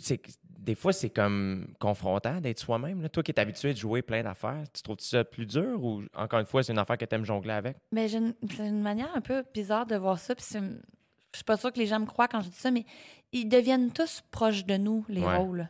Parce que sinon, on les prend comme si c'était des figures extérieures dans lesquelles on rentre. Moi, c'est pas, pas comme. Le personnage n'existe pas. Là. Je vois pas un personnage. OK, c'est qui elle? C'est tout le temps en dedans de moi qu'elle est. Je Il y en a une de même. Il y en a une, Anneli, qui est comme ça quelque part. Il faut juste y donner le micro. Tu sais, une Caroline Malter qui gueule, qui est comme. Je l'ai, ça. Et C'est comme moi en SPM, cette fille-là. Je me dis, je, peux être de même. Comme il y a des journées où tu n'as pas envie de voir personne, puis tout te fragilise. Si c'est ça le rôle, c'est pas à des mille de moi. Je comprends pas ce qui pourrait être à des mille de moi. Ben, j'ai pas joué non plus, mettons, un viol, euh, j'ai pas joué euh, un pédophile. Ça, c'est vrai que c'est des. Je comprends pas comment on le trouve de l'intérieur, je suis d'accord. Mais il y a, on, est, on explore beaucoup de spectres, dans le, large spectre dans notre vie. tu sais. On a déjà été enragé. Moi, j'ai déjà vécu de la rage. J'ai déjà été démolie. J'ai déjà été extatique. J'ai déjà été euh, au troisième sous-sol. J'ai déjà pris des brosses terribles. J'ai déjà été jus vert, yoga. J'ai tout ça, le monde dans de moi. Fait Ouais, qu'après ça, l'important, c'est de. C'est ça. Fait qu'ils sont tous proches de nous. Il faut tous les ramener proches de nous, les personnages. Est-ce qu'il y en a qui ont été plus durs à aller trouver que d'autres? Euh, euh, ben, le rôle dans La femme de mon frère, Ouais. Euh, c'est pas comme ça que je l'aurais fait nécessairement. Puis Monia avait une idée très, très, très précise de ce qu'elle voulait. Puis dans ce temps-là, ça m'arrive de. Mon instinct, c'est pas ça qu'elle veut. Puis je suis bien game avec ça. Si le réalisateur est clair, je le suis. Puis je suis obéissante. Si Ah c'est ouais. ce qui s'en veut. Oui. Fait que t'es- fait que t'es- t'as quand même ton instinct, tu le proposes, mais tu défends pas nécessairement ça à tout prix. C'est euh, du principe du bambou, plier mais ne pas casser. Ah. C'est-à-dire que ça prend un mélange de personnalité, de proposition, mais de, de- d'obéissance aussi. Ça se fait à deux, c'est une équipe. Tu rentres dans le projet de quelqu'un, mais c'est toi qui veux quand même. Ouais. Tu comprends? Fait que c'est ce dialogue-là qu'il faut trouver. Ah, j'aime ça, le principe du bambou. Du principe du bambou. Wow! Plier mais ne pas casser. Hey, j'aime ça au bout. Tu me le voleras. Parce que moi, je casse souvent, je pense. Plus Ah! en plus. De plus en plus. Pas je casse, là, mais des fois, je me trouve chiant à travailler avec. Puis pourtant, je pense que je suis un gars gentil. Qu'est-ce que tu veux dire? Euh, ben, c'est que moi, je suis habitué dans le stand-up, on est tellement libre. Oui. je, je peux écrire une idée tout seul, monter sur scène, je le fais, personne ne me dit rien. Euh, qui fait en sorte que quand tu te ramasses avec, tu dois envoyer tes textes, tu, euh, tu do- tu dois quelque chose à quelqu'un, te faire dire Hey, attention, on peut te dire un anglicisme. On veut... Moi, tout ça, ça mérite trop, qui fait en sorte que je, je- je- C'est sensible. c'est ça. Fait que, et je Mais casser, c'est pas ça. Casser, ça veut dire euh, te laisser manger à le dos. Fait que tu casses pas assez. Ah! À ton avis, tu plies pas. T'es trop euh, euh, féroce Ouais. sur ton instinct puis ton intégrité puis tu veux pas, tu veux être un beau bambou bien droit là. Mais moi, ce qui est arrivé, je- moi, peut-être, parce qu'on dirait qu'à l'école de l'humour, on m'a tellement dit t'es vraiment bon sur scène, mais t'es très faible en écriture. Tes textes sont faibles. Comme année, j'ai fait je veux, je veux laisser personne rentrer parce que je veux m'améliorer. Fait que je veux tellement travailler mon texte, Ouais, travailler ouais. tel- Je tellement. veux la POC là. Je veux- la POC oui. puis euh, je comprends. Je veux me tromper parce que je veux, moi, je veux m'améliorer. Puis à un moment donné, c'est comme, hey, attends, là, tu, tu peux quand même t'améliorer en ayant de l'aide, là, tu sais, aussi. Ben oui, Puis c'est là où des fois j'ai de la misère à, à- à me plier à tout le monde. là, je comprends. Ouais. Mais c'est la difficulté de faire la ligne entre l'intégrité puis l'intégrisme. Tu sais, je veux dire, je veux m'écouter, mais je veux pas rentrer dedans. Tout le... Tu sais, l'intégrisme, c'est, mettons, l'intégrisme religieux, là, c'est-à-dire que ma parole, elle, elle écrase toutes les autres, puis elle fait mal aux autres. Ouais. Puis l'intégrité, c'est juste, j'ai ma parole, puis je veux prendre ma place. Je veux Ouais. pas toute la place, je veux juste exister comme je. Ouais. C'est ça qui c'est c'est ça le bambou. C'est dur à trouver. C'est pas tous les projets où on a un bon équilibre de bambou. Mais euh, ben moi aussi, il y a eu ma période très kamikaze. Je me disais, tu veux moi, tu vas avoir ma shit. Anne-Elisabeth, c'est ça. Anne-Elisabeth, elle fait pas ça. Anne-Elisabeth, elle est engagée parce qu'elle est, est multitoute aussi, puis elle, elle rentre dans la vision de quelqu'un d'autre, qui a écrit un scénario pendant quatre ans aussi. Fait que peut-être un peu de respect sur euh, plutôt que mon instinct est fort, j'ai ton scénario hier, j'ai le sais un peu. Là. Non, non, tu sais. Mais en même temps, quelqu'un aussi qui dénature, qui t'étouffe, qui fait que, tu n'as plus d'instinct, c'est pas mieux non plus. Mhm. Fait que c'est ça. Avec euh, au cinéma, est-ce que tu trouves ça plus dur, plus long, plus le fun? Euh, ils ont vraiment tout, tout- Le théâtre, le cinéma, la télé ont tous leurs avantages et leurs inconvénients. La télé, c'est des très longues journées. Ouais. On se lève très tôt, on Ça fait pas de bon énormément de textes dans la même journée, mais il n'y a rien qui va plus toucher les gens que ça. On est dans les salons, on est sur tout.tv, on est facile, on est gratuit, on est parti, c'est comme les gens, on a l'impression qu'ils nous connaissent. C'est comme ça qu'on est qu'on facile d'accès. C'est de ça qu'on te parle le plus. Ouais. Euh, le cinéma, euh, on peut regarder le même film euh, six fois en six ans. C'est un petit peu touché à une certaine immortalité. C'est quelque chose de vraiment plus grand que nous. Mais comme là, c'est le contraire. On arrive tôt aussi, mais on tourne deux scènes par jour. L'éclairage est tout aussi important que nous, sinon plus, si ça se trouve. Fait que ça nous prend une grande patience. Le théâtre, c'est très grisant, c'est très stressant. On peut pas se tromper. Puis on le joue quatre semaines. C'est cruel à mort, je trouve. C'est comme on, on, on- répète énorme- on répète 110 heures, quelque chose qu'on va jouer comme, c'est ça, 21, 22 fois peut-être. Puis, euh, ben, en tout cas, moi j'aime ça. Encore une fois, c'est de l'art vivant. On, on, on- dans mes cours de théâtre, ils disaient ce qui est magnifique du théâtre, c'est sacré parce qu'on vit sous vos yeux, donc littéralement, nous mourrons un peu sous vos yeux. Vous voyez de mon espérance de vie s'amenuiser devant vos yeux. A quelque chose de super poétique. Ben oui. Oui, j'aime ça, j'aimais bien cet anglais-là aussi. Mais euh, c'est tellement moins payé que toutes les autres arbres, Ouais. c'est tellement plus forçant, quelque part. C'est fou. Dans le fond, c'est- ce qui est le fun et triste en même temps, mais dans ton cas à toi, c'est que l'un nourrit l'autre. Tu sais, comme. Un, Ouais. un peu comme mon dé me permet de faire euh, le- le Killing, qui est une petite web série, que je peux prendre le temps de faire une affaire parce que l'autre me donne du lousse monétairement. ou- Puis on est les, on est les, comment dire, on est les capitaines de, de nos carrières, puis de nos décisions. Puis euh, moi, je trouve qu'il n'y a rien qui, euh, qui ferme aucune porte. C'est une question de, d'étroitesse de, c'est d'être étroit d'esprit que de penser qu'un choix va en enlever un autre. Je suis pas stratégique par rapport à ce que j'ai envie de faire. Je me dis pas si je dis ça, je vais perdre ça. Moi, je Non. pense qu'on peut jongler avec plein de quilles en même temps. Ben oui, ça peut être plus qu'une affaire. Ouais, Moi, je suis complètement d'accord avec toi. on a plusieurs euh, facettes. Ouais. Moi, tu vois, quand j'ai accepté OD, c'était quelque chose qui me, me- me terrifiait. J'étais comme, en acceptant ça, parce que, tu sais, c'est une télé-réalité de dating, on s'entend. dans la tête des gens, c'était quelque chose. C'était- une certaine couleur, c'était une certaine affaire. Puis j'étais comme, Hey, je viens-tu cannibaliser quelque chose, tu sais? Puis de la manière que ça s'est fait, finalement, ça a été super bon pour moi. Mais il en demeure pas moins que... Moi, c'est ça que ça m'a fait réaliser, c'est que je, je suis revenu tellement calme, tellement posé de ça. J'étais comme, OK, tu peux être plus qu'une patente, puis c'est bien parfait, puis c'est correct. Ben, ce qui nous limite souvent, c'est ce que les gens vont penser de nous. Puis Ouais. euh, ça, on n'a pas de contrôle là-dessus. Puis des fois, on fait tout pour que les gens pensent une affaire, puis ils pensent exactement le contraire quand même. fait qu'on s'en sort jamais, bref. C'est vrai. Faisons ce qui nous plaît. Comment l'expérience de tournage de La femme de mon frère, c'était c'était merveilleux, Ça, t'as-tu auditionné pour ça? Non plus. Non plus, hein, je fais pas d'audition, je suis tellement chanceuse. There you go. Je, je, je les connais pas tant. Tu sais, je sais qu'il y a gros plan. J'ai dû aller là cinq fois dans ma vie pour les, les, les gens qui auditionnent pour des séries. Euh, non, la femme de mon frère, euh, Monia, elle a commencé l'écriture dans son scénario. euh, la première année, elle avait personne en tête. Puis la deuxième année, tranquillement, elle a pensé à moi. Elle m'en a parlé. Puis euh, j'ai lu plusieurs versions du scénario. Fait que quand le tournage a commencé, j'avais auditionné les frères, j'avais auditionné d'autres personnages aussi. Je faisais la réplique. Puis euh, j'ai vraiment eu une belle expérience. Mais tu sais, on parle justement de, du bambou, là, mais il y Ouais. a aussi quand tu es créateur. Je, excuse-moi, c'est un peu décousu, mais tu sais, je pense à Claude Meunier là, quand il a proposé La Petite Vie. Ouais. Le monde a dû dire OK, c'est un gars, mais c'est toi. T'as une fausse barbe, tu tripes tes vidanges, ta femme, c'est ton meilleur chum avec une capine. non, non, là, on va aller te mettre une comique là-dedans, là, puis on va avoir des artistes invités pour que ça marche à tous les semaines. Puis on va- J'ai fait, non, non, non, écoutez mon affaire. Je vous jure, c'est fou. C'est un kit au double, ça, là. C'est vous- c'est à prendre ou à laisser.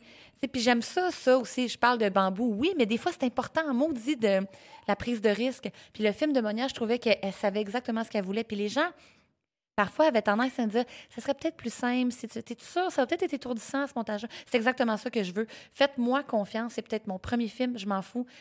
Plantons-nous avec panache tant qu'à se planter, mais euh, laissez-moi aller. Puis ça, j'admirais ça. Puis je serais allée au bout du monde euh, pour cette réalisatrice-là, tu sais, à ce moment-là. Ouais. C'est malade quand même. Oui, puis il est arrivé ce qui est arrivé, tu sais. Ben oui. Extraordinaire. Ex- Félicitations. Ben, merci. C'est hot. Euh, ensuite, est- je trouve ça vraiment. Tu sais, là, en plus. Attends, il y avait une autre affaire, je l'ai dit, Colin. On a parlé de la femme de mon frère, on a parlé de. Il y avait un truc qui me faisait triper, bref. Mais euh, ceci dit, c'est fou. Là, le. J'aimerais ça qu'on revienne à l'eczéma. Oui, OK. Vas-y. Non, c'est j'ai complètement oublié ce que je voulais dire, mais c'est pas grave.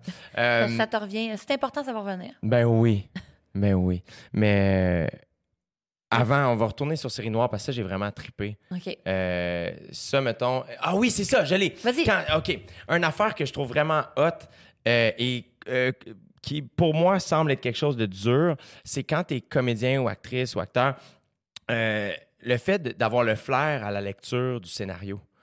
Tu sais, quand lire un scénario, c'est un art, puis savoir que ça va être nice ou pas. Dans ma tête, la ligne peut être très mince. Y a-tu quelqu'un qui t'a appris ça? Y a-tu quelqu'un qui t'accompagne quand tu lis des scénarios, quand tu reçois ça? T'as-tu un flair? T'as-tu juste un bon feeling, un bon vibe? Pour être honnête, j'en ai pas tant que ça, du flair. Je suis pas la meilleure là-dedans. Parce qu'il y a beaucoup de choses qui sont hors de notre contrôle. Justement, euh, il y a les meilleurs scénarios qui sont mal filmés puis sont mal joués. Puis il y a de la musique à tout bout de champ par-dessus, ça sera pas bon. Puis euh, le, le contraire est vrai. Tu lis des textes super faibles, mais en même temps, il y a tellement de poésie dans l'image, puis il y a tellement une profondeur dans l'interprétation que les mots prennent une dimension incroyable. C'est un petit peu dur, un scénario. C'est comme un blueprint d'architecte.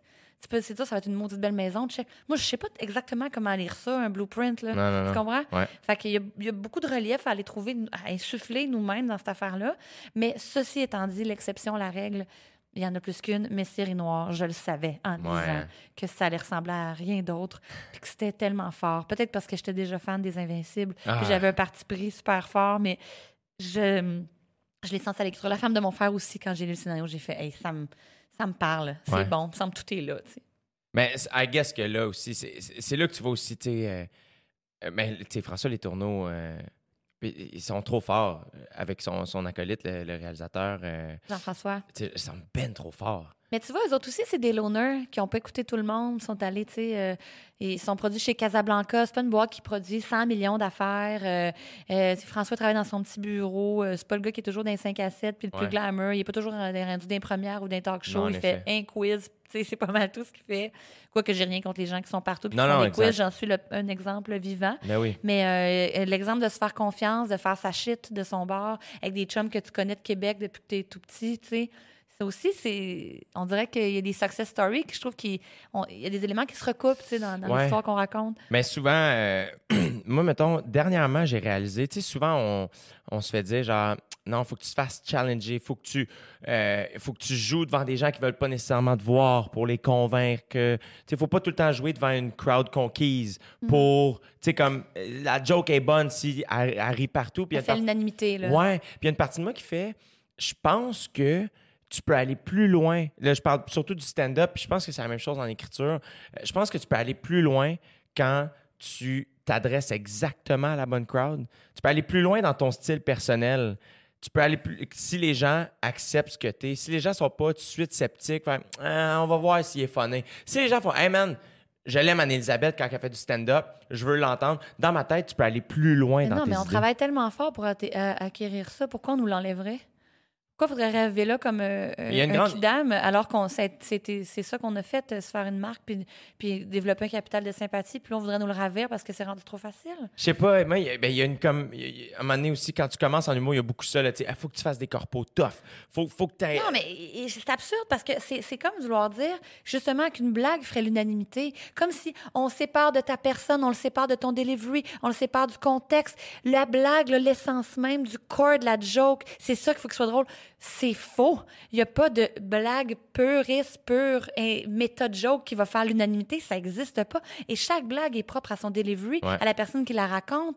à- à- et c'est- Une blague qui marche tout seul, tout nu, des fois, c'est pas la blague la plus intéressante non plus. Non, c'est ça. C'est une règle qu'on a déjà connue. Puis ça moi- nous réconforte parce qu'on la connaissait sans la connaître. Là. Ouais. Les blagues les plus intéressantes, souvent, je trouve, c'est des blagues qui pourraient pas être dites par quelqu'un d'autre que la personne qui a dit. Ben, je suis assez d'accord avec toi.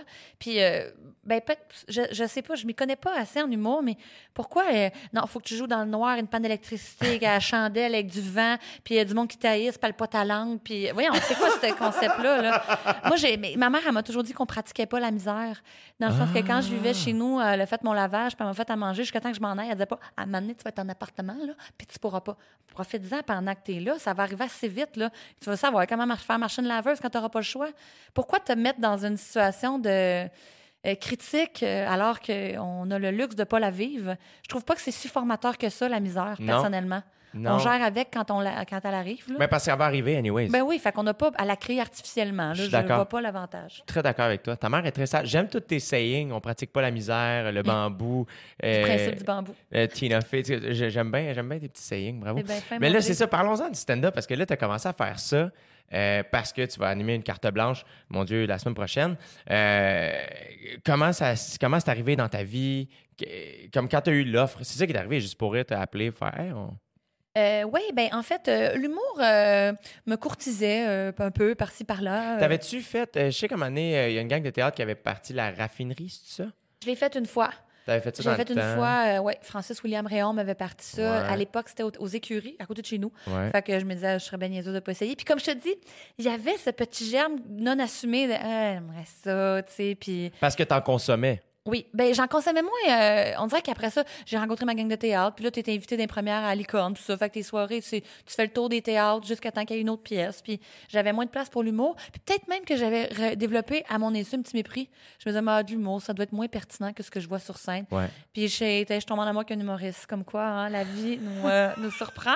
Puis j'étais allée en voir, j'étais tellement impressionnée. Puis j'ai trouvé le monde tellement travaillant. Puis c'est un univers tellement gentil. Je trouve tellement que c'est une belle fratrie, là. Ah ouais, je- mes préjugés sont fondus euh, comme neige au soleil. Ah, mais je suis content d'entendre ça. Vraiment. Et puis donc, euh, Parce que tu vois, moi, il y, a- il y a quelque chose, euh, Guillaume Girard, qui rentre un ami à, à moi très, très proche, que j'aime profondément, euh, qui est un gars qui vient du théâtre. Euh, pour ceux qui ne le placent pas, c'est le gars qui a fait Frank versus Girard, qui est peut-être loin du théâtre, mais ceci dit, c'est un gars très, assez puriste euh, de théâtre. Pas tant puriste, finalement, avec le temps, j'ai appris à le connaître. puis- mais l'idée que j'avais de quelqu'un qui venait du théâtre, c'était quelqu'un qui snobait un peu le stand-up. ouais, ouais, ouais. Et euh, Mais on l'a snobé. Je suis sûre qu'il l'a snobé lui aussi, puis il a changé son fusil d'épaule. ça se peut. Il t'en- il te dira jamais, mais je suis sûre que oui. Mais j'ai l'impression que la gang. le- Puis euh, là, ça va être une grosse généralité que, que je fais. Là, fait que je mets pas tout le monde dans le même bateau, mais j'ai l'impression que le théâtre snob plus l'humour que l'humour va snobber le théâtre. Pas vrai. C'est pas vrai? Ah non, moi, à chaque fois, là, puis ça, ça me décourage. Comme je te dis, euh, en fait, l'humour a flirté avec moi un petit peu, puis on m'approchait pour faire des galas, des fois, parce que je trouve pas qu'il manque de filles. Peut-être que les filles disent non, mais à ma tu fais Ah, il y a peut-être une comédienne drôle qui pourrait faire la job. Puis là, j'étais mon nom popait à cause des appendices, puis Ouais. parce que j'avais, j'étais un petit peu connue, puis j'imagine que je pouvais un petit peu vendre d'étiquettes. Ouais. Puis, euh, première affaire, c'est on a passé un sketch où, euh, tu sais, on- les lignes que je disais, c'est. Là, tu vas pas nous faire du théâtre avec des grandes capes, vous parlez fort, puis c'est plate, là. Non, Moi, non, à chaque fois que quelqu'un pense à pondre une joke pour une actrice, c'est de se moquer de son art, puis de dire qu'on parle fort, qu'il n'y a personne dans nos salles, qu'on a des capes en velours, puis que ça fait aucun sens. Ces gens-là sont pas allés au théâtre depuis les grands mystères religieux au Moyen Âge. Sincèrement, je comprends pas de quoi ils parlent. Ils ont, ils sont jamais été au FTA, ils sont jamais allés au FTA, ils ont jamais vu Robert Lepage, ils sont jamais allés à l'espace go de leur vie, ils comprennent rien. Ouais. Fait que non, il y a- je pense juste que c'est faut réunir les deux solitudes. C'est ça. Puis il y a des choses, je sens- que ça s'assouplit avec des gens comme le projet Bocal Ouais. qui font des trucs qui plaisent vraiment sincèrement aux humoristes. Mon chum aussi il avait un gros projet par rapport au théâtre. Je, je l'ai amené voir euh, euh, Simon, Sonia puis Raphaël. Puis il a fait OK, mais c'est très très bon, c'est très c'est drôle pour vrai. Je fais, mais il y a pas juste eux autres là. Il y a plein d'œuvres théâtrales qui te plairaient tout autant là. Ouais.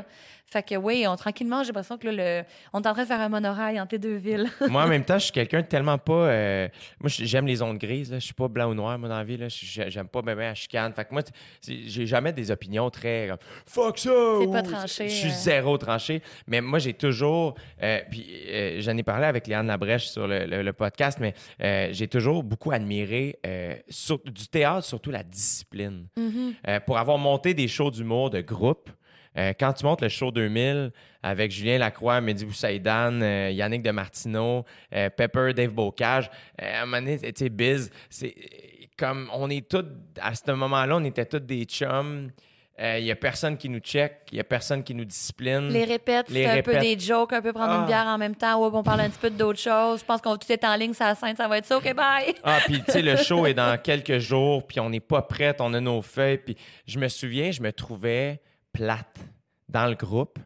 Parce que moi, je pensais au public, je disais, Hey, les gens ont payé, esti. Puis il y a des troupes de théâtre qui répètent pendant six mois pour faire quatre représentations. Ils perdent du cash, mais ils ont un esti de discipline puis un respect inouï du public. Puis nous, on est là, puis on se fie à notre charisme, puis ah non, on va improviser de quoi, puis ça va marcher. Puis j'étais comme, faut que. Je pense que euh, les deux, on a, et le théâtre et l'humour, on a à apprendre l'un Ouais, de ouais, l'autre. fait. Mais malheureusement, c'est pas proportionnel à l'effort, un succès. Non, c'est ça. Ça se peut très bien que le Potter Show ait mieux marché que des shows à Petite Licorne. Ben c'est oui. correct aussi. Ben oui. Parce que vous avez un front de but de faire ce que vous faites. C'est correct qu'on vous flatte dans le sens du poil parce que vous allez dans la fosse au lion à touer maudit soir. Vous n'avez pas de quatrième mur pour vous protéger. Vous n'avez pas d'écran. Le public existe. Pour de vrai, moi, quand je suis au théâtre, là, ils sont pas là techniquement. S'il y a quelqu'un qui fait une crise cardiaque, je ne l'accuse pas quand je joue. Parce que techniquement, vous n'êtes pas là. Alors que là, vous autres, vous devez dealer avec des hecklers. Avec... C'est tellement votre personnalité. Je... Je trouve ça correct de se fier ça. Devant le public, l'adrénaline va m'amener à la bonne place. Elle le fait si souvent déjà. Et puis, euh, je connais ce métier-là. Je sais c'est quoi être drôle. Fait qu'après, vous pouvez pas répéter comme nous, on arrive de, de, de 10 à 13 heures dans un local. C'est- pas, pas la même patente. C'est pas euh, juste pour dire que vous l'avez fait. Ouais. Ça vous servirait peut-être pas à grand-chose non plus. Là. Non, non, Mais peut-être un petit peu plus. Des fois, on sent que ça pourrait être plus resserré, les Ben numéros oui. de groupe en humour. là. On C'est dit, fou. Ah, ça, y a- ça a manqué. J'aurais même un petit deux heures de plus. C'est fou. Plus serré à la vis, là. C'est fou. Mais euh, en tout cas, bref. Mais là, fait que là, mettons, euh, mais toi, dans- en tout cas, Ouais. t'as écrit.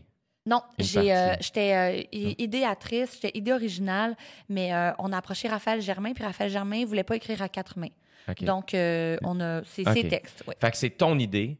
Ouais. Puis t'as. Fait que toi, dans le fond, l'écriture, c'est quelque chose de plus loin de toi.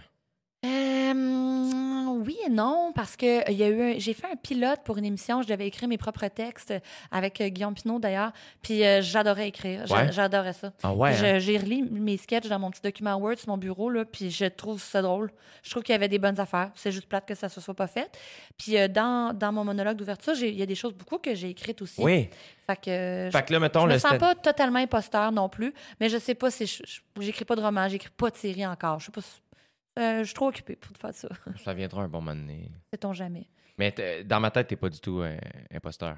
Mais t'es fin de me dire ça, merci. Mais faut. faut puis, euh, je, je- je dis ça, puis je me suis souvent senti imposteur dans mon propre milieu, là, mais euh, on dirait que je crois pas à ça. Tout le monde peut faire n'importe quoi. Je Dans pense ma que tête. t'as raison, moi aussi. Si, si la personne est, est commise, là, puis elle le fait pour vrai, Ouais, je vois pas pourquoi elle aurait pas sa place. exact. C'est vrai. Fait que là, euh, t'avais fait La Raffinerie, qui était une soirée d'humour montée par du monde de théâtre, majoritairement. Oui, Euh, fait que tu l'as fait une fois ou deux. une fois. T'as écrit ton stock. Oui. T'as-tu eu du fun? Euh, et euh, ben, j'ai compris rapidement les limites de mon, mon talent. là. C'est-à-dire que, ben, arriver avec ses feuilles, c'est arriver avec ses feuilles. Hein? Dans Si on lit nos feuilles, ça peut, si on n'a pas de contact avec le public, Ouais. on est limité. Euh, Il y a une manière de word des affaires pour que ça soit plus drôle. Je m'en Ouais. rendais compte sur place. Tu C'était comme un. Je me mettais, euh, je me mettais en danger, là, puis j'ai vécu des choses difficiles, mais c'est correct. T'as appris. J'ai appris. C'est ça. Puis après ça, ben, j'ai été approchée par euh, Patrice Lécuyer, qui voulait faire un, un du- un duo avec moi à Québec il y a trois ans, au Grand Théâtre, pour le Comédia. J'ai dit Hmm. oui. Puis on a rodé au bordel une fois. Puis ça avait été correct. Après ça, j'ai été approchée par euh, les Oliviers pour faire une présentation Ah, avec Denis Barbu. Si, que c'était drôle, ça. oui, je- à ma grande surprise, les gens ont trouvé ça très, très ah, drôle. c'était tellement bon. Mais euh, Denis Barbu, pour moi, là, c'est aussi, il y a l'immunité. Il pourrait tout dire, cette personne-là. Puis Il- je ferais. Je, je suis une fan, là. J'ai même plus de jugement quand il dit quelque chose. Je trouve tout le temps drôle. Je suis d'accord. Les Denis sont. euh, comme quoi, encore une fois, je pense que ça revient à ce qu'on disait tantôt respecter son style, Ah, shit. faire sa shit, puis pas trop plier. euh, ça, ça, ça vaut la peine. Les Denis, j'ai l'impression que tu ils ont dû traverser une période dure, mais là, ils sont comme dans ma tête, ils sont rendus de l'autre bord. Ben oui. Il y a une espèce de respect grandiose des Denis, de comme, man, vous êtes déjà au. au- tu sais, comme. euh, vous avez le triomphe. Comme tout le monde a un respect inouï puis capote sur eux autres dans ma tête. Faut comme être patient. Je pense qu'à Mané, ce que rencontre le désir des gens. Mais au début, le monde trouve ça bizarre. C'est comme la première fois qu'on mange du fromage bleu, tu sais. C'est spécial, là.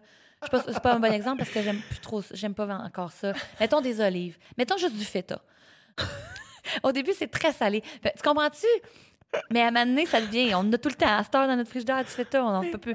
Mais tu sais, c'est des trucs qu'il faut, faut se. Du vin, la première fois qu'on boit du vin, c'est Ouais. super bizarre, là. Ouais. Puis c'est ça. Faut juste. C'est comme si le vin, le producteur de vin fait Vous aimez pas ça? OK, mais je vais mettre un petit peu d'essence de bleuet, puis je vais mettre un. Tu sais, pour plaire à tout le monde, Ouais. mais c'est plus du vin, là. Non, non, non, c'est ça. juste ben moi, je fais du vin. À un moment donné, le monde va aimer ça ou non, mais je vais continuer à faire du vin. Regarde maintenant, les SAQ. En tout cas, mon exemple est mince. tu comprends ce que je veux dire? Fait que là, tu fais ça avec euh, Sébastien aux Oliviers, avec. Denis Barbu. Euh, Puis là, là t'es comme, là, tu, tu tripes-tu? T'aimes-tu ça? Faire ça? En plus, euh, dans ma tête, réussir à faire rire les humoristes. Comme les, les Oliviers, c'est la pire crowd. Comme ma- moi, je voudrais, je je voudrais jamais animer les Oliviers. Ce serait une Ah, mon Dieu. Je, hantise pour moi. je comprends. Chapeau à ceux qui le font. Mais t'as réussi à faire rire cette crowd-là. Mais on dirait que je me suis enlevé beaucoup de mérite, puis je trouvais que c'était tellement juste Denis Barbu. Mais après, je me dis, mais non, c'est un duo, là. J'ai quand même, j'ai bien envoyé la, la balle, c'est certain, mais reste que le défi que je m'apprête à relever, c'est tout autre, là. Mais oui, ben, mais il y a- il y a- je pense que j'ai, j'ai une petite marque de confiance, même pour, euh, anim- pr- pr- présenter des prix dans d'autres galas. J'ai Ouais. l'impression que ça m'a. En fait, ah, ça, Elisabeth, elle est capable de faire ça, on, Ouais. on va l'appeler, tu sais. Fait que là, juste pour t'appelle. Toi, quand tu reçois ça, comment tu prends ça? Je dis non tout de suite. Je dis non tout de suite, c'est l'année passée. Et je finis par aller prendre un café, par faire, hey, c'est pas pour moi. En plus, qu'on sait que juste pour rire se relevait, il Ouais. était pas mal plus euh, fragile, ses pattes l'année passée. Je me dis, ah, c'est trop de. C'est trop chambranlant pour moi. Là. Non, il n'y a, pas assez de- y de repères, il n'y a pas assez de solidité, je fais pas ça. Puis quand ils sont revenus à la charge cette année, j'ai dit, ça reviendra pas ça dans ma vie. Là. On m'offre un, euh, on m'offre euh, de prendre un trône. Il y a- une grande chaise en velours. Assis-toi dessus. Puis tu fais, je ne suis pas digne de ce trône. Non, merci. Une deuxième fois, il n'y aura pas de troisième. La place est là. Il n'en tient qu'à toi de la prendre. Prends-la, ça ne reviendra pas. Même affaire pour la radio. Je me dis, mais non, je peux pas faire ça, ça n'a pas de bon sens. Puis ils reviennent, oui, oui, oui, on veut que ça soit toi. Puis pourquoi, là, je me. J'ai décidé de leur faire confiance, de me dire, vas-y, prends-la, gère-toi, fais-le. Je l'ai vu comme ça. Mais c'est un cadeau que j'ai eu envie de me faire. C'est comme malade que euh, les gens ont plus confiance en toi que toi. Pas tout le temps, pas dans toutes, mais dans certaines affaires. Dans, ça, mettons, il a fallu vraiment qu'ils reviennent deux fois, les deux et Mais la c'est radio. pas mon métier. Mais c'est là où tu vois à quel point, mettons, euh, le, charisme naturel, le travail, ton talent, tu dis que ton talent a une certaine limite, mais ton talent est tout de même très grand. Puis après ça, je pense que le, le talent, c'est une patente, mais tu es travaillante en ciboire. Puis t'es nice, tu sais. Fait qu'il y a une espèce de. euh, on dirait que tu, tu vois pas le glow que tu peux euh, répandre qui fait en sorte que les gens font comme Non, non, attends. Euh, c'est parce que tu vas être bonne, là. On le sait. tu t'es comme, Ah, reste euh, à voir. OK, on va le faire, tu sais. Ouais. Je sais pas, peut-être. Tes fins, ça me flatte, ça me rassure. Ça, je vais me rappeler de ces, ces douces paroles. Euh, non, tu as raison, on n'est pas conscient de tout ce qu'on ce qu'on suggère sur scène, de tout ce qu'on porte. Mais ça vient qu'une belle inconscience en général aussi qui peut être, qui peut être bonne, euh, qui peut être positive. Écoute, Fait que là, finalement, t'acceptes. J'accepte. Et là, c'est quoi le point de départ? T'as-tu approché les gens avec qui tu travailles? Si Mais moi aussi, j'ai pris des amis, puis j'ai pris des gens qui sont pas du tout dans le milieu. J'ai pris Olivier Godet-Savard, qui est un gars qui a fait, euh, lui, à la base, il a fait l'école de théâtre euh, côté production. Ensuite, il s'est retrouvé à faire la régie de Phil Roy. Et euh, c'est. euh, puis euh, Phil Roy s'est rendu compte qu'il était drôle dans la vie. Fait que Dadet. Dadet. Ah, Olivier Godet. Savard, Ben, c'est Dadet. j'avais- oublié son vrai nom. Guillaume me l'avait mentionné deux, trois fois, mais Ce bon vieux le Dadet. beau Dadet. Le beau Dadet. Qui write avec toi. Ben oui, je savais. Oui, oui, absolument. Puis euh, c'est ça, fait a, il a- il a- il a écrit pour Phil. Moi, j'ai dit, ben moi, je l'aime, je le connais depuis toujours, c'est un gars d'impro. Euh, puis il n'a pas eu sa chance encore comme vrai auteur d'humour. Je le prends sur mon équipe. Et j'ai pris une fille qui était avocate jusqu'à l'année dernière, Suzy Bouchard. Oui, qui connaît mon meilleur ami Joey. Joey, euh, Joey, euh, Joanna? Monsieur Moustache Oui. sur Instagram. Oui. Eh oui. Oui, parce oui. que Suzy est arrivée au jockey. L'autre fois, je, je rodais au jockey. Elle a tout pété. Elle est C'était excellente, son Suzy. troisième show. Puis je suis comme, mais t'es qui? Comme, on n'a pas eu le même troisième show. Genre, c'est malade. Puis là, on s'est assis dans là. Je pensais même à parler. Puis à un moment donné, elle a fait, ah non, c'est parce que je suis avocate. Je suis comme, t'es avocate? Écoute, tu sais, on parlait tantôt de justement, il faudrait qu'on ait le côté puriste, mais le côté efficace, qu'on ait le côté clown, mais qu'on ait le côté poétique. Ouais. Suzy, pour moi, elle a, elle a réussi à. Elle score dans toutes les nets. Tu comprends-tu? Et pour moi, c'est une perle. Elle est travaillante, elle est brillante, elle est drôle, elle n'a pas un ego démesuré. Et c'est quelqu'un à avoir près de soi dans son équipe. C'est le secret le mieux gardé de Montréal, encore, Suzy Bouchard. là. ça s'en Je donne six mois, là, puis après ça, tout le monde connaît son nom. Puis moi, ben, j'ai fait ça avec Suzy que je veux travailler. Puis juste pour elle, t'es comme, Ah, ouais, on la connaît pas. Ouais, mais euh, j'ai foi en son. Elle a encore des choses à apprendre, je suis certaine. Mais moi, les idées qu'elle amène autour d'une table, il n'y a que Suzy qui peut les amener, à mon avis. Puis euh, j'ai eu envie de m'entourer d'une parole de fille, d'une part, mais d'une fille qui avait un regard neuf, puis et surtout, puis est politisée, puis elle est brillante, puis, euh, puis elle est féministe. Puis oui, voilà. C'est pour ça que allée chercher Suzy. C'est mes deux auteurs. C'est malade. Fait que le, le point de départ, quand, quand tu t'es mis à, à écrire avec Dadet puis Suzy, c'était quoi l'idée? Je sais que. tu Je passais par toutes sortes d'époques. là. Je sais que tu m'en as glissé, moi, à un moment donné, de dire, euh, c'était, tu voulais pas que ce soit. Un moment donné, tu as fait, hey, attends, c'est mon gars-là, qu'est-ce que moi je veux dire? Je veux- tu as réellement voulu te prêter au jeu. C'est, c'est pas la comédienne Anne-Elisabeth Bossé qui va faire un gala juste pour rire. C'est, non, non, attends, je, vais- je vais aller faire du stand-up. C'est ça que je, je me, je me plonge dans ce monde-là, puis je le fais pour vrai. Ben oui, exactement. J'avais envie de faire comme vous autres. J'avais pas envie que le métier devienne. euh, oh, ben on l'a on l'a adapté parce que tu sais, elle est pas capable. Tu sais, il Ouais, faut, ouais. fragi- faut comme adoucir ça pour elle. Je, non, je veux faire le, le- le vrai exercice de la chose. Après ça, mon point de départ, est je suis passée de. Au début, j'ai eu des très mauvaises idées, des très mauvais flashs. euh, on a planché là-dessus deux, trois fois. Puis j'ai dit, hey, tu trop tard pour abandonner? Tu sais, on était au mois de février. Là. Ils ont fait, non, non, pas du tout. là. J'ai dit, ben, pour moi, c'est parce Vous que avez pour moi, commencé d'avance quand même. oui, quand même. bon. Puis après ça, ben, on a pondu des blagues juste pour que je puisse aller roder. Avoir un texte qui est vraiment comme une matière première. Ouais. Puis j'ai fait, ben, il y a des choses qui marchent, mais on dirait que ça pourrait être dit par tout le monde. On est, ça pourrait être Michel Barrette qui lit ça, honnêtement. Mhm. il, manque de ma saveur, il manque de, de risque, justement, il manque d'authenticité. Puis après ça, j'ai amené, euh, bon, dans mon, dans mon gala, on va le voir, là, je parle un peu de ma mère. Ouais. Puis ça, c'est vraiment mon affaire à moi. Puis ça aussi, j'ai un côté euh, plus inimitable dans cette affaire-là. Puis là, je me suis plus concentrée là-dessus, puis je me suis plus fait confiance. Mais c'est encore en, en- c'est encore en processus. Hein. Tu sais, c'est pas... euh, je vais tester jusqu'à la dernière Ah ouais, minute C'est normal. des farces. je me suis booké, je joue au bordel la veille de mon gala. Comme ça va être ça. là, 100 c'est- fois sur le métier, remettez votre ouvrage. Oui, encore une fois, un bon saying, j'adore. Il vient pas de moi, ça, là. Mais c'est euh, comme euh, la, la règle des 10 000 heures. Là, à un moment donné, c'est comme, ben, Ouais.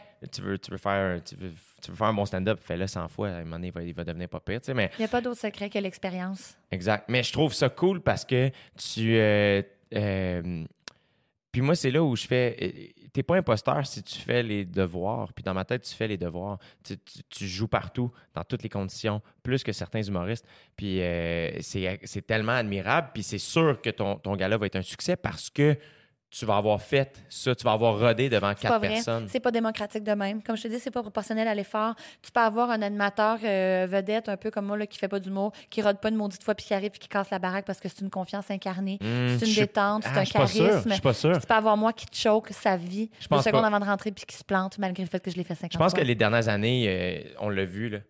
On a Ah, vu la, plus que moi. On a part, vu des animateurs euh, de, de, de gala qui étaient des, des humoristes très, très, très talentueux, mais que dans le contexte, ils n'ont pas rodé plus qu'il faut, puis, ou même des numéros. Tu sais, tu le vois, là, je dire, no shit que des fois, c'est les jeunes qui, qui, qui finissent par euh, faire les gros hits, ces gars-là. Tu sais, parce que, asti, quand Bellefeuille est débarqué, quand Madza est débarqué, quand Phil Roy est débarqué, quand Kat Levac est débarqué, tout le monde faisait, il arrive d'où? Il arrive des bars, man puis ils ont joué, puis ils ont faim. Fait qu'ils arrivent puis ils sont prêts. Oui, C'est- un petit peu un lièvre et la tortue dans ce cas-là, c'est vrai. Complètement. Là. Puis, euh, Puis c'est là où je sens que. tant mieux s'il y a une justice poétique. Un peu. Tu sais, après ça, je dire, une bonne joke, c'est une bonne joke. Ça, elle peut prendre 15 secondes à écrire, comme elle peut prendre 3 ans. là. Mais euh, il y a quelque chose, je trouve, chez toi, pour t'avoir vu roder plusieurs fois. euh, comme t'es- t'es- c'est ça qui est cool, c'est que je suis comme Ah, tu fais du Anneli. Ah, ben, tant mieux, je suis J'ai l'impression que ah, personne d'autre pourrait compter ces jokes-là. Puis ce que je trouve vraiment le fun, c'est que tu, dans ton numéro, tu joues, mais on dirait pas.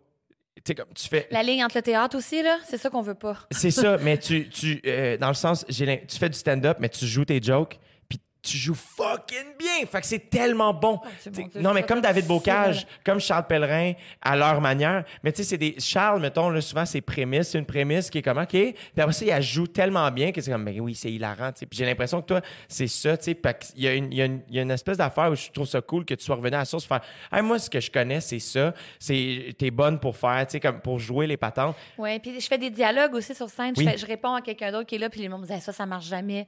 Ben ça marche jamais tant qu'on le fait. À qu'on le fasse bien, là. Peut-être que si ça se fait bien, ça. Il n'y a rien qui marche jamais, là. Puis, euh, je veux dire, ah, quelqu'un qui dit ça marche jamais, je je suis pas d'accord. J'ai comme le goût de le faire pour le, le contredire parce que tu check Bill Burr, qui est un des plus grands stand-up en ce moment, il fait au bout de ça là. là.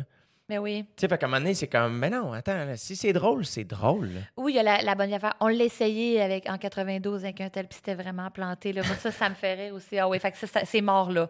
En 92, en- avec la LNI, on avait une joke à maner. Je me rappelle plus c'était quoi que les gens voulaient changer, si c'était les bandes ou quoi que ce soit. Puis c'était Martine, on l'a essayé, Martine Franck s'est pété à gueule. Fait que moi, mané, on disait tout le temps ça quand c'était notre phrase joke, là, quand quelqu'un disait, on pourrait l'essayer, on l'a essayé, Martine Franck s'est pété à gueule. Dans tous les contextes, là, tu sais, puis la LNI. Mar- Martine Franck s'est pété à gueule en 95, on le fera plus jamais. C'est comme si, c'est ça, comme les choses étaient immuables.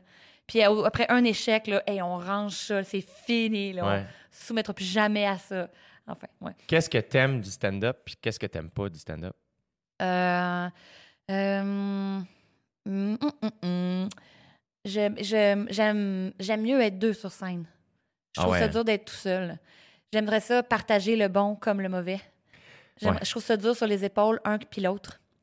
Je partage, ça en deux.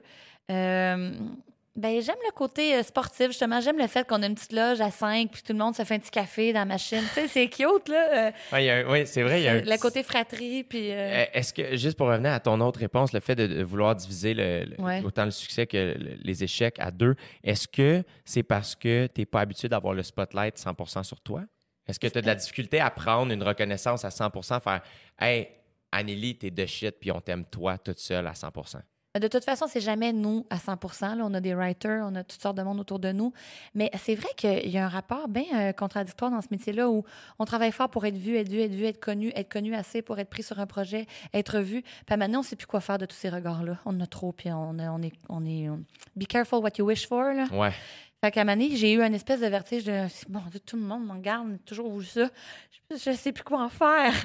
fait que c'est vrai que peut-être, t'as raison, il y a quelque chose qui. euh, ben, ça prend euh, des couilles d'acier là, tu pour faire ça, je trouve.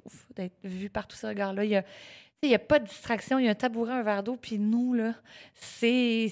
Moi, j'ai un décor, j'ai des divans, j'ai. Tu sais, quand je joue au théâtre, c'est pas ça, là. Je prends pas toutes les décisions, là. En tout cas, fait que, ouais, il y a ça que je trouve difficile. J'aime ça que tu parles comme si tu le faisais pas. T'es comme, ah, vous êtes bon, mais là, t'es dans la gang, cher. là. Ouais, toi ouais, aussi, ouais. tu le fais. Là. Ouais, ouais, je le fais. Puis tu le fais en ayant encore plus un gun la tempe parce que c'est comme, ouais, t'animes un gars là. Il y a comme une. euh, Ouais, ouais, puis une, une couple d'humoristes filles qui auraient pu le faire, puis c'est pas eux autres, c'est moi, là. Fait que je, je le que- sens, ça aussi, un petit peu. Ah Mais pas de la part des humoristes, Non. de la part de moi-même, là. OK. De la part de. je- ben, ben, je me, non, je le sens pas, je, je me le rappelle. Plus par respect, maintenant. Ouais. OK. C'est le fun que tu prennes ça au sérieux. Il y a des gens qui voudraient ta place. Ah, t'es bonne de, te- de, de dire ça comme, quand même. Est-ce que, est-ce que ça, ça t'empêche pas d'avoir du plaisir, tout de même, cette pression-là, mettons? Ben non, mais c'est ça, tu me demandais un peu plus tôt, euh, avant le podcast, euh, t'aimes-tu ça, tu sais? J'aime ça quand ça va bien. C'est ça. C'est vrai que c'est grisant, puis on a, hey, on a vraiment l'impression qu'on a, comment dire, on a touché à quelque chose. Là. On est si fiers de nous quand ça. Puis quand ça va pas bien, c'est très difficile. C'est honteux, c'est ça qui est dur, Ah, je ça me froisse, là. Ouais. Un point tel. La première fois Ça me dégonfle. que t'es montée sur scène, t'étais-tu extrêmement nerveuse? Oui, oui, oui. J'avais le goût de vomir. C'était où? C'était au Bungalow, la soirée de Pierre-Yves Roy ouais, Marais. ouais. Ça a été pas si pire. Mais j'ai été accueillie là, par Pierre-Yves, puis Julien Lacroix était là aussi, puis ils m'ont donné tellement d'amour. Ils m'ont regardé en coulisses, Ouais. ils m'ont serré dans leurs bras après. Yes. Ça, c'est pas tout le monde que ça. Là. Tu sais, ça, En humour, ça, par contre, ça, c'est vrai que la fraternité est là pour ça. J'ai trouvé, j'ai trouvé ça euh, vraiment, en tout cas, j'ai vraiment apprécié quand même. Puis après, la première fois, c'était correct. La deuxième aussi. Mais le bungalow, c'est dur. Euh, oui, c'était C'est pas une soirée dur- facile. C'est dur, cette soirée-là. Euh, à Longueuil, avant, c'était un peu plus loin, au bar à Chico. Dans le temps que c'est Julien qui animait, puis c'était le fun en ciboire, Ah ouais, c'était tout le temps le Ah, fun, euh. c'était l'enfer. Moi, j'ai, monté mon show. Dans ce temps-là, j'animais au jockey. Euh, J'étais tout le temps là. T'allais tout le temps tester des nouveaux numéros. Ah, j'étais, ouais, ouais. j'étais là aux deux semaines, j'étais fatiguant. J'étais tout le temps là. Puis quand ils ont switché au bungalow, il y a comme de quoi qui s'est perdu. C'est comme, ah mon Dieu, l'ambiance, ça marche pas ici. Mais ça aussi, c'est mystérieux. Qu'est-ce qui fait qu'une soirée lève, qu'une soirée lève pas? C'est pas, pas le prix des drinks, c'est pas le monde euh, qui sont là. C'est-tu le prix à l'entrée? C'est-tu la déco dans le bar? C'est le contexte, euh, c'est physiquement. C'est Ouais, physiquement. comment c'est- disposé? OK. Curieusement. Curieusement, parce que. euh, il y a- puis il y a des places qui semblent pas être disposées à l'humour au départ, mais que finalement ça marche. Il y a comme pas une science la parfaite là-dessus. magie, c'est Ouais. ça, c'est pas une science Des exacte. fois, il y a de l'histoire aussi dans la place, puis ça se sent. euh, mais il y a beaucoup. Souvent, les gens pensent que parce que dans la vie, quelqu'un de drôle, que tu sois au glissade d'eau ou à des funérailles, le matin ou le soir, quelqu'un de drôle, c'est le drôle drôle. va l'emporter. Là. Ah, ouais, si, on va l'engager. euh, Tiens, on fait un show à 8h30, un brunch un dimanche, puis il va venir faire des jokes. Ouais, mais il n'y aura pas de stage, pas grave, pas de micro, ça va être drôle puis là, t'arrives, puis c'est comme, ben, c'est impossible d'être drôle ici parce que il y a une grande. les- Tu sais, moi, les gens les plus drôles que je connais dans ma vie, euh, moi, il y a bien du monde bien, bien plus drôle que moi dans la vie, tu sais, mais qui serait jamais capable d'écrire un stand-up. Mhm. C'est pas la même affaire. Non.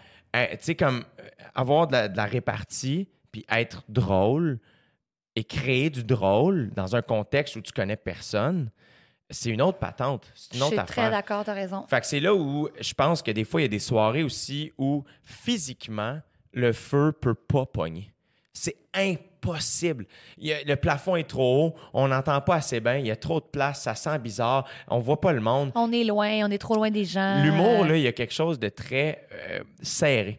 Que le plafond soit bas, faut que tu sois pas... Le bordel, c'est la raison pour laquelle c'est aussi puissant. te rends compte qu'on va jouer à la Place des Arts à Wilfrid Pelletier, qui est tout le contraire de Il est tout le contraire, mais ceci dit, tout de même, je pense que oui, les plafonds sont hauts, puis ça, c'est plat. tu Mais mettons, Albert Rousseau à Québec, Ah, ça, il paraît que c'est formidable. c'est la meilleure salle d'humour au Puis monde. c'est gigantesque. C'est gigantesque. Ah ouais, comme quoi, mais hein? l'affaire, c'est que le monde est raqué. Tout Coude le à monde- coude, puis... euh, Asti, c'est- tout le monde est là. Puis le balcon, les gens viennent jusque sur le side. Fait qu'il y a du monde, t'as l'impression que les rires, là, ils t'enveloppent. Ils tombent tous dessus. C'est malade, tu sais. Fait qu'il y a beaucoup aussi dans l'acoustique des salles. Mm-hmm. J'ai réalisé à force avec la tournée aussi qu'il y a beaucoup de salles que le son a été fait pour sortir, pour aller vers le public. Quand un show de musique, faut que la musique sorte. faut que ça- on entende bien dans la salle. Mais en humour, faut que ça nous revienne. Oui, oui, oui. C'est pas- Ben, parce que c'est notre partenaire de jeu quelque Exact, part. Sinon, si on l'entend pas, c'est comme s'il y avait... il manquait une réplique tout le temps. Tout le temps, tout le temps, tout le temps. Fait que c'est là où le bordel. Euh, moi, je pense que c'est là où je suis le plus drôle. Parce que c'est la seule place pour vrai où j'attends la fin des rires, où je pile sur un rire, parce que c'est, le- le- c'est malade comment le feu pogne, tu sais. C'est drôle, à l'impro aussi, je le sentais euh, les, euh, les fois que j'ai joué euh, à la Lime, au Lion d'Or, qui est une salle. t'aimes- Je sais pas si tu aimes le Lion d'Or, mais pour l'impro, on est. Je sais pas, il y a les rideaux, il y a l'éclairage, il y a. Comme tu dis, il y a une part d'histoire aussi. C'est Ouais. juste un beau lieu, en fait.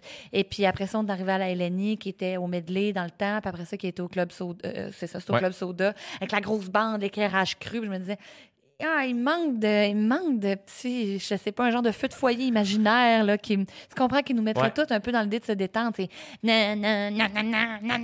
c'est comme, drôle, drôle, drôle, drôle. C'est comme, si tu cries drôle, tout le monde, personne n'a le goût de rire, on dirait. Tu fais comme, non, non, non, il va avoir un petit band, va te prendre un mm. verre de blanc, check ça, tu sais. On dirait que les dispositions sont mieux pour, euh, Ben, complètement. Je pense qu'une crowd pour rire doit être décontractée, doit être smooth, doit être relax, doit être bien. Tu sais, c'est important, tu sais, fait que, il y a tout ça donc là, à l'approche de ton gala, comment tu te sens? T'es- T'es-tu bien? T'es-tu heureuse? Le numéro, es-tu rendu où tu veux? Est-ce que, est que tu te trouves en contrôle? Est-ce que, tu sais, tout ça, comment ça se passe? Euh, ça dépend des jours, ça dépend des, des heures, des minutes qui passent. Euh, euh, des fois, je sors de scène, je fais non, mais on a quelque chose, je pense qu'on a couché à quelque chose. Puis après ça, je sors euh, d'une soirée dont je t'ai parlé euh, Ouais. samedi passé où je, je, je me disais, mais j'ai rien à faire ici. Sortez-moi de moi, sortez-moi de là, sortez comme c'est bon. euh, Ouais. enlever mon. déchirer le, le milieu de la- du poster des cartes blanches. Là, le 18, Anne-Elisabeth a enlevé ça de là. Ça n'a pas sa place. Puis d'autres fois, au contraire, je me dis, ben, je suis super fière de moi. Puis, puis je, pense que, je pense que ça va rire. Puis je pense que ça va être le fun. Puis, mais euh, c'est euh, super bipolaire comme rapport. Euh, puis là, le, le- le dernier sprint qui me reste à faire, c'est me solidifier. Puis de, à un moment donné, il faut arrêter de modifier aussi. Il faut Ouais. faire ses choix. Il Ouais. faut se faire confiance. Puis, comme on se disait plus tôt, tant qu'à se planter, plantons-nous avec panache. Ouais. Plantons-nous avec de manière grandiose. Est-ce que tu penses vouloir continuer à en faire? Euh, je pense pas. Honnêtement, euh, je, je, je, pense que je, je vais mourir dix ans plus jeune si je continue à faire ça. Ah Ceci ouais. étant dit, quand j'ai fait le numéro avec Patrice Écuyer, dont je parlais plus tôt au Ouais. Comédia il y a trois ans, j'ai dit que c'était la dernière fois. Quand j'ai présenté un prix Olivier, j'ai dit plus jamais je vais faire ça. Here we are. Donc, je suis une vraie Dominique Michel de l'humour. J'adore ça. Euh, Anneli, euh, je, je veux que tu reviennes une fois que le gala sera fait Ah oui, OK. pour qu'on parle de comment ça s'est passé.